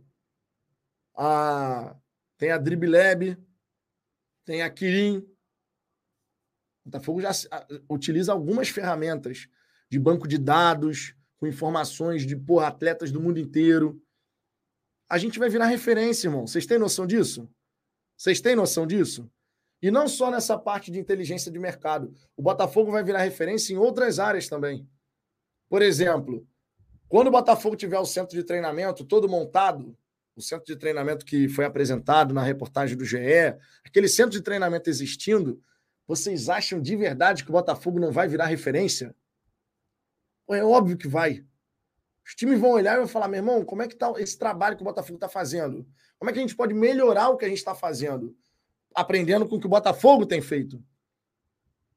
E não só dentro de campo. Se você parar para pensar também em SAF, o Botafogo está na vanguarda das SAF, certo? O Botafogo tá, foi pioneiro ao lado do Cruzeiro. Só que a gente já passou por muita situação que o Cruzeiro não teve que passar porque optou pela recuperação judicial. Quantas equipes que vão virar SAF ainda vão olhar para tudo que o Botafogo teve que passar para poder chegar e fazer o caminho que o Botafogo fez depois, em relação à RCE? Como é que você faz para você não ter penhora, não, não sofrer com bloqueio, com um credor tentando furar a fila? Como é que você faz para lidar com tudo isso? O Botafogo vai virar referência, irmão. O Botafogo vai virar referência. E aí, sabe o que acontece? Quando a gente diz isso, tem muito torcedor rival que dá risada. O Botafogo vai virar referência. Sabe o que, a gente faz nessa hora? Deixa rir. Porque o tempo, o tempo vai dar a melhor resposta. Isso tudo que eu estou falando vai acontecer ao longo do tempo. Então, deixe o tempo passar, que as coisas vão começar a acontecer e a gente vai ver cada vez mais o Botafogo se fortalecer e o rival que hoje dá risada, achando que ah, isso aí é fogo de palha, vai ter que ficar quieto e vai ter que ficar preocupado por jogar contra o Botafogo. É só a gente seguir o nosso percurso, irmão. É só a gente seguir com o nosso percurso. Porque as coisas vão dar, vão dar certo, já estão dando e vão dar cada vez mais. As coisas vão, vão, vão dar cada vez mais certo, cara. Significa dizer que a gente vai bater campeão toda a santa temporada? Muito difícil de acontecer assim. A gente vai estar sempre disputando, mas vai ter um momento ou outro que a gente não vai conseguir a taça. Mas a gente vai estar sempre brigando, cara. O Botafogo não sonhava nem mais em brigar. E hoje a gente está falando do Botafogo virar referência em várias áreas. Para outras equipes que querem virar SAF, para equipes que querem otimizar os seus investimentos no futebol. Como é que eu faço isso de forma mais inteligente, para poder ser mais assertivo? É o novo Botafogo, né, meus amigos? É o novo Botafogo. Biras Experience, Vitão, O Rica Perrone estava falando justamente sobre isso. O Botafogo vai despertar muitos outros times e está torcendo para que o Botafogo seja campeão. Muitos outros times hoje olham para o sucesso que o Botafogo está fazendo no Campeonato Brasileiro, já projetando como é que eu tenho que fazer para poder realmente trilhar esse caminho aqui. Porque, cara, o Botafogo saiu mais do que do fundo do poço, irmão. O Botafogo saiu lá de baixo. A gente está falando de um ano e quatro meses, cara. Um ano e quatro meses. Olha a transformação que já teve. E vai ter muito mais, porque já disse aqui, é só a ponta do iceberg, né? É só a ponta do iceberg, irmão. Já tem, tem muito mais coisa ainda para mudar. Superchat aqui do Sérgio Jaluíse. Vitor, tem que fazer uma vinheta nova do rebaixamento do Vasco. Calma, deixa se concretizar, que a gente aqui faz essa brincadeira. Deixa se concretizar, que a gente faz essa brincadeira. Vicente Carneiro de Castro. Fala, Vicente. Tamo junto, meu querido. Ó, beijão para você e para sua família. Eu tenho que responder de novo a sua mensagem lá no WhatsApp, Vicente. Tanta mensagem que eu respondi que de verdade eu até esqueci o que, que eu respondi. Eu sei que eu respondi, mas eu não me lembro se eu respondi o todo. Eu tenho que olhar lá no WhatsApp, Vicente. Mas obrigado pela presença por aqui, como de costume. Cara, obrigado de verdade. É, sobre a vinhetinha aí do Vasco, a gente tem que esperar. Tem muito campeonato ainda pela frente. Não dá nem para cravar que o Botafogo já é campeão, mas também não dá para cravar que o Vasco já está rebaixado. A situação do Vasco é delicadíssima, mas ainda tem 22 jogos. Então, obviamente, a gente tem que ir com calma. Temos que ir com calma. Sérgio Aloysio dizendo, inclusive, aqui que a gente tem mais 32 pontos para o Botafogo ser campeão brasileiro. Temos 43 com 32, vamos a 75. Dá para ser campeão brasileiro, sim, com 75 pontos, né? Antônio Passos, o bom do futebol é que dinheiro é importante, mas não é tudo. Senão o, o PSG já tinha sido campeão da Champions. É o problema para o PSG que tem outros clubes tão endinheirados quanto ele, né? Aí, quando bate de frente, ferrou, né? O Leandro Reis, ao fundo do poço, era mais acima. É, é nesse nível. É nesse nível. é nesse nível, irmão. Complicado. Complicado. A nossa situação é muito braba, meu irmão. Tomás Martins, ou Thomas Martins. Alguém tem ideia de quem pode ser esse zagueiro que teve destaque no futebol europeu com quem o Botafogo negocia, cara, não sei quem é. Não sei de verdade. Né? Essa daí, não sei quem é. O Rodrigo Vieira, Vitão, o que o Bandeira de Melo fez para fazer crescer, a diretoria atual do Flamengo gasta sem pudor. Foi assim que Maurício Assunção acabou com o fogão, junto à corrupção. Bom, o Flamengo tem uma reserva financeira por lá, né, de mais de 200 milhões de reais em caixa. Então, para quebrar o Flamengo, meu irmão, tu tem que ser muito incompetente sinceramente, não que não tenha gente competente aí ah, capaz de fazer isso, né? Mas para quebrar hoje, hoje, para você quebrar o Flamengo, que tem um grau de endividamento super saudável, ainda tem dívidas, mas a receita mais do que paga a dívida. Então, assim, o nível de endividamento do Flamengo hoje é considerado saudável. Né? Diferente, por exemplo, do que era com o Botafogo, que a gente tinha uma dívida de 1 bilhão e um faturamento de 180 milhões. Meu irmão, uma coisa não dialogava com a outra. No caso do Flamengo, não. Os caras têm um faturamento maior de um bilhão de reais e a dívida hoje do Flamengo deve estar em 300 e poucos milhões, alguma coisa assim. Então, assim, é, a proporção é muito tranquila. Para você conseguir quebrar o Flamengo, meu irmão, tu tem que ser um gênio ao contrário. Pra não... Aí vocês já entenderam, né? O gênio ao contrário. Tem que ser a mula, né? Aí você tem, tem que se esforçar, irmão. Jorge Alberto, a emoção nossa hoje é muito grande. Falei mais acima das amizades o espírito de família que o fogão nos proporciona. Pô, eu falei exatamente isso aqui, ô Jorge. Essa questão dessa esse sentimento de família assim que a gente criou aqui da galera do Fala Fogão. E minha gente, quando eu digo isso, cara, não é da boca para fora não, tá? É de todo o coração. Cada vez que tem jogo do Botafogo, que eu sei que eu vou rever a galera, que eu sei que a gente vai estar tá junto, que a gente vai brincar, vai conversar, vai ver o jogo do Botafogo, de preferência uma vitória com gols, meu irmão, eu fico na expectativa por esses encontros, porque a gente criou realmente a galera que acompanha sempre aqui o canal e que faz questão de aparecer, de chegar junto tal. Irmão, a gente criou esse senso de família mesmo dentro do, da galera do Fala Fogão. Não é à toa que a gente faz o nosso churrascão. Pô, o churrasco foi maravilhoso, cara. O churrasco foi maravilhoso. Vou até botar aqui, para quem não viu ainda, vou botar a foto aqui que a gente tirou com a galera toda reunida, né? No, no churrasco. Foi, pô, espetacular, cara. Foi simplesmente espetacular. A galera toda reunida, brincando, feliz, né, pelo momento do Botafogo. Olha só. Imagem aqui do nosso glorioso churrasco, ó. Aí, ó, toda a galera reunida. Gente pra caramba, cara. Faltaram quatro pessoas só da galera que falou que ia. Só quatro pessoas que não conseguiram ir. Mas, pô, cara, foi muito maneiro, cara. Muito maneiro. A galera, porra, batendo papo, falando de Botafogo, brincando. E aquele clima leve, meu irmão. Clima leve. A maioria das pessoas aqui não, não se conhecia, cara. A maioria das pessoas aqui não se conhecia. E hoje em dia, hoje em dia, porra, troca, troca ideia no WhatsApp, conversa. Quando tá lá no estádio, todo mundo junto, reunido. É muito maneiro, cara. O Botafogo nos proporciona isso, né? Esse sentimento assim de, de pertencimento. É muito maneiro, cara. Muito maneiro mesmo. E final do ano tem mais, hein? Final do ano vai ter outro churrascão. Outro churrascão. E lembrando, você que quiser participar do nosso churrascão de fim de ano, que deve acontecer lá para novembro, tá? De repente na data, na pausa da data FIFA, tá? Porque a gente vai estar no meio do Campeonato Brasileiro ainda, vai ter uma pausa de data FIFA lá em novembro.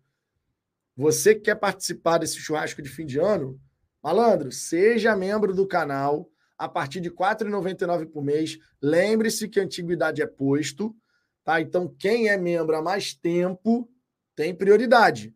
E também de acordo com o seu plano, né? Ninguém cala, prioridade 1. Viva essa paixão, prioridade 2. É diferente, prioridade 3. Beleza? Vire membro aqui do canal, porque, meu irmão, Cada vez a gente vai fazer churrascão todo ano e tem essa situação aí de preferência, tá? Porque não tem vaga para todo mundo, apesar do final do ano o churrasco deve ser provavelmente para umas 80 pessoas. Provavelmente. Canal escatológico. Pena que não mora no Rio de Janeiro, mas tenho parente botafoguense aí. Meu pai morava em Marechal Hermes e viu o Garrincha jogar. Pô, maneiro, cara. O Vicente Carneiro, Vitor, me avise que quero colaborar com você, amigo. Tamo junto, Vicente. Tamo junto, cara. De verdade. Vicente é um grande apoiador aqui do Fala Fogão, meu irmão. Sempre ajudando, sempre dando moral. Vicente, ó, beijão para você e para sua família. Um belo dia almoçaremos aí em Brasília. Quando eu e Digníssima fomos aí em Brasília, de repente o Botafogo vai fazer um joguinho aí em Brasília. Vamos todo mundo para sua casa, Vicente, para conhecer sua família, seus filhos. Pô, vai ser uma farra, vai ser, maneiro. Passei pelas ruas, estou dentro do churrasco, hein? Tamo junto, Rodrigo, tamo junto. O Antônio Passos, o legal no Botafogo é que o interesse do Texan no clube está aumentando. Se ele resolve investir, o dinheiro é dele e pode fazer o aporte que quiser. Com certeza. Se ele quiser colocar mais, ele tem a capacidade de colocar mais grana. Agora, é aquela parada. O Texton não, não parece ter esse perfil de se emocionar e sair colocando dinheiro assim, sabe? Não é do perfil dele. E honestamente, eu prefiro que a gente vá fazendo as coisas de forma gradativa vamos reforçar o elenco agora, mas sem essa de extrapolar os nossos limites financeiros, sabe? Vamos jogo a jogo, vamos reforçando e a gente vai crescendo de forma sustentável. Crescendo de forma sustentável, né? O Leandro Reis, Vitão, estamos batendo quase 53 mil sócios. Há um tempo atrás estávamos lutávamos para ter 8 mil. Pô, meu irmão, são quantos sócios torcedores já agora nesse momento? Ó, Nesse momento, o camisa 7 Botafogo tem 52.889. Os 55 mil já são uma realidade, hein? E lembre-se, irmão, dá para virar sócio torcedor? Seja sócio torcedor. Sabe por quê? Cada vez mais os jogos do Botafogo nessa temporada mesmo vão ficar mais cheios. Dias como hoje, com porra, lotação máxima, vão se repetir. E para conseguir ingresso vai ficar mais difícil. Então, se você pode ser sócio torcedor, seja sócio que você tem prioridade na compra dos seus ingressos e aí você garante lugar no jogo do fogão. Sempre lembrando, né? A oferta de lugares é limitada à capacidade do estádio. Não tem como você colocar mais pessoas do que o estádio cabe. Então, seja sócio torcedor, porque dessa maneira tu fica mais tranquilo, né, para poder ir aos jogos do Glorioso e curtir esse momento maravilhoso que a gente está vivendo. Vinícius Camargo, fala Vitão, grande vitória hoje, considerando o nosso título que virá, seremos. Faz-se mais que necessário uma foto do Jairzinho, Túlio e Tiquinho, os craques brasileiros, diabetes brasileiro. Nonai, Vitão, foi um prazer te conhecer, sua filha é linda. Helionai, aqui, foi meu primeiro jogo no Newton. Cara, eu, eu, eu sou ruim para gravar nome, tá? Mas com esse nome diferente aqui fica até difícil, né, meu querido? Fica até difícil. Mas eu lembro de ti, cara, e foi um prazer, claro, pô, conhecer. Meu irmão, eu me esforço para lembrar o nome de todo mundo. Às vezes eu não consigo, porque é muita gente, muita gente mesmo. Então, se de vez em quando eu esquecer o nome de alguém, não fiquem chateados, não é porque eu não fui com a sua cara nem nada do tipo. Esse que você, esse Vitor aqui que vocês veem aqui online, que brinca, que fala, que não sei o quê, que faz essas piadocas, que brinca com essas piadocas que vocês fazem também, que leva na esportiva, eu sou assim, cara. Eu sou exatamente assim. Isso daqui não é um personagem que quando você me encontra em algum lugar para falar de Botafogo, eu vou virar a cara para você. Não. Então, assim, eu faço questão de conversar com as pessoas, perguntar o nome, me esforço para lembrar o nome, porque eu detesto errar o nome das pessoas mas para lembrar de todo mundo é, é difícil, é difícil. Mas estamos juntos, meu querido. Elionai veio falar comigo, né? Falou do. Da, da, é filho ou filha? Eu agora esqueci se é filho ou filha. Mas falou também da filhota ou do filhão. E, pô, é muito bom, cara, ter esses encontros assim no estádio Newton Santos. Muito bom. O Vinícius Camargo falou em Brasília, tô dentro também. Tamo junto, tamo junto. Glauco Almeida, TF disse que vai vir um atacante bom, lateral, zagueiro e possibilidade de meia. É, as notícias estão esquentando, né? Dia 2 de agosto tá logo ali a final, né? Hoje, segunda-feira, 31 de, 31 de julho. 2 de agosto, quarta-feira. Então agora, irmão, agora já é na reta final. Já é na reta final. Minha gente, uma hora e 57 de resenha, nem tinha percebido o tempo passar. Meia-noite e três. Queria agradecer imensamente a presença de cada um de vocês aqui nesse pós-jogo. Mais uma vitória, uma goleada maravilhosa. Se você não deixou o like, por gentileza, deixe o seu like. Se você não é inscrito aqui no canal, por gentileza, se inscreva. Muitíssimo obrigado a todos vocês que viraram membros aqui do canal, que renovaram a assinatura como membro, que mandou superchat, que mandou mensagem, que deixou like, que se inscreveu. Vocês ajudam no crescimento do Fala Fogão. Vocês apoiam pra caramba o nosso trabalho. Amanhã eu estou de volta, tá? Na hora do almoço, aquela tradicional resenha. Segunda-feira, uma, uma e cinco, entrando ao vivo aqui, para a gente poder falar de Botafogo, repercutir um pouco mais essa vitória, mas também já falar de Copa Sul-Americana, porque quarta-feira tem Botafogo, tem Guarani, tem Sul-Americana, tem oitavas de final, e a gente também quer levar essa taça, na é verdade? Mas por enquanto, estou indo nessa. Um grande abraço para todo mundo. Um beijão no coração de cada um de vocês e ó, coraçãozinho. Seremos, amigos, seremos. Fui.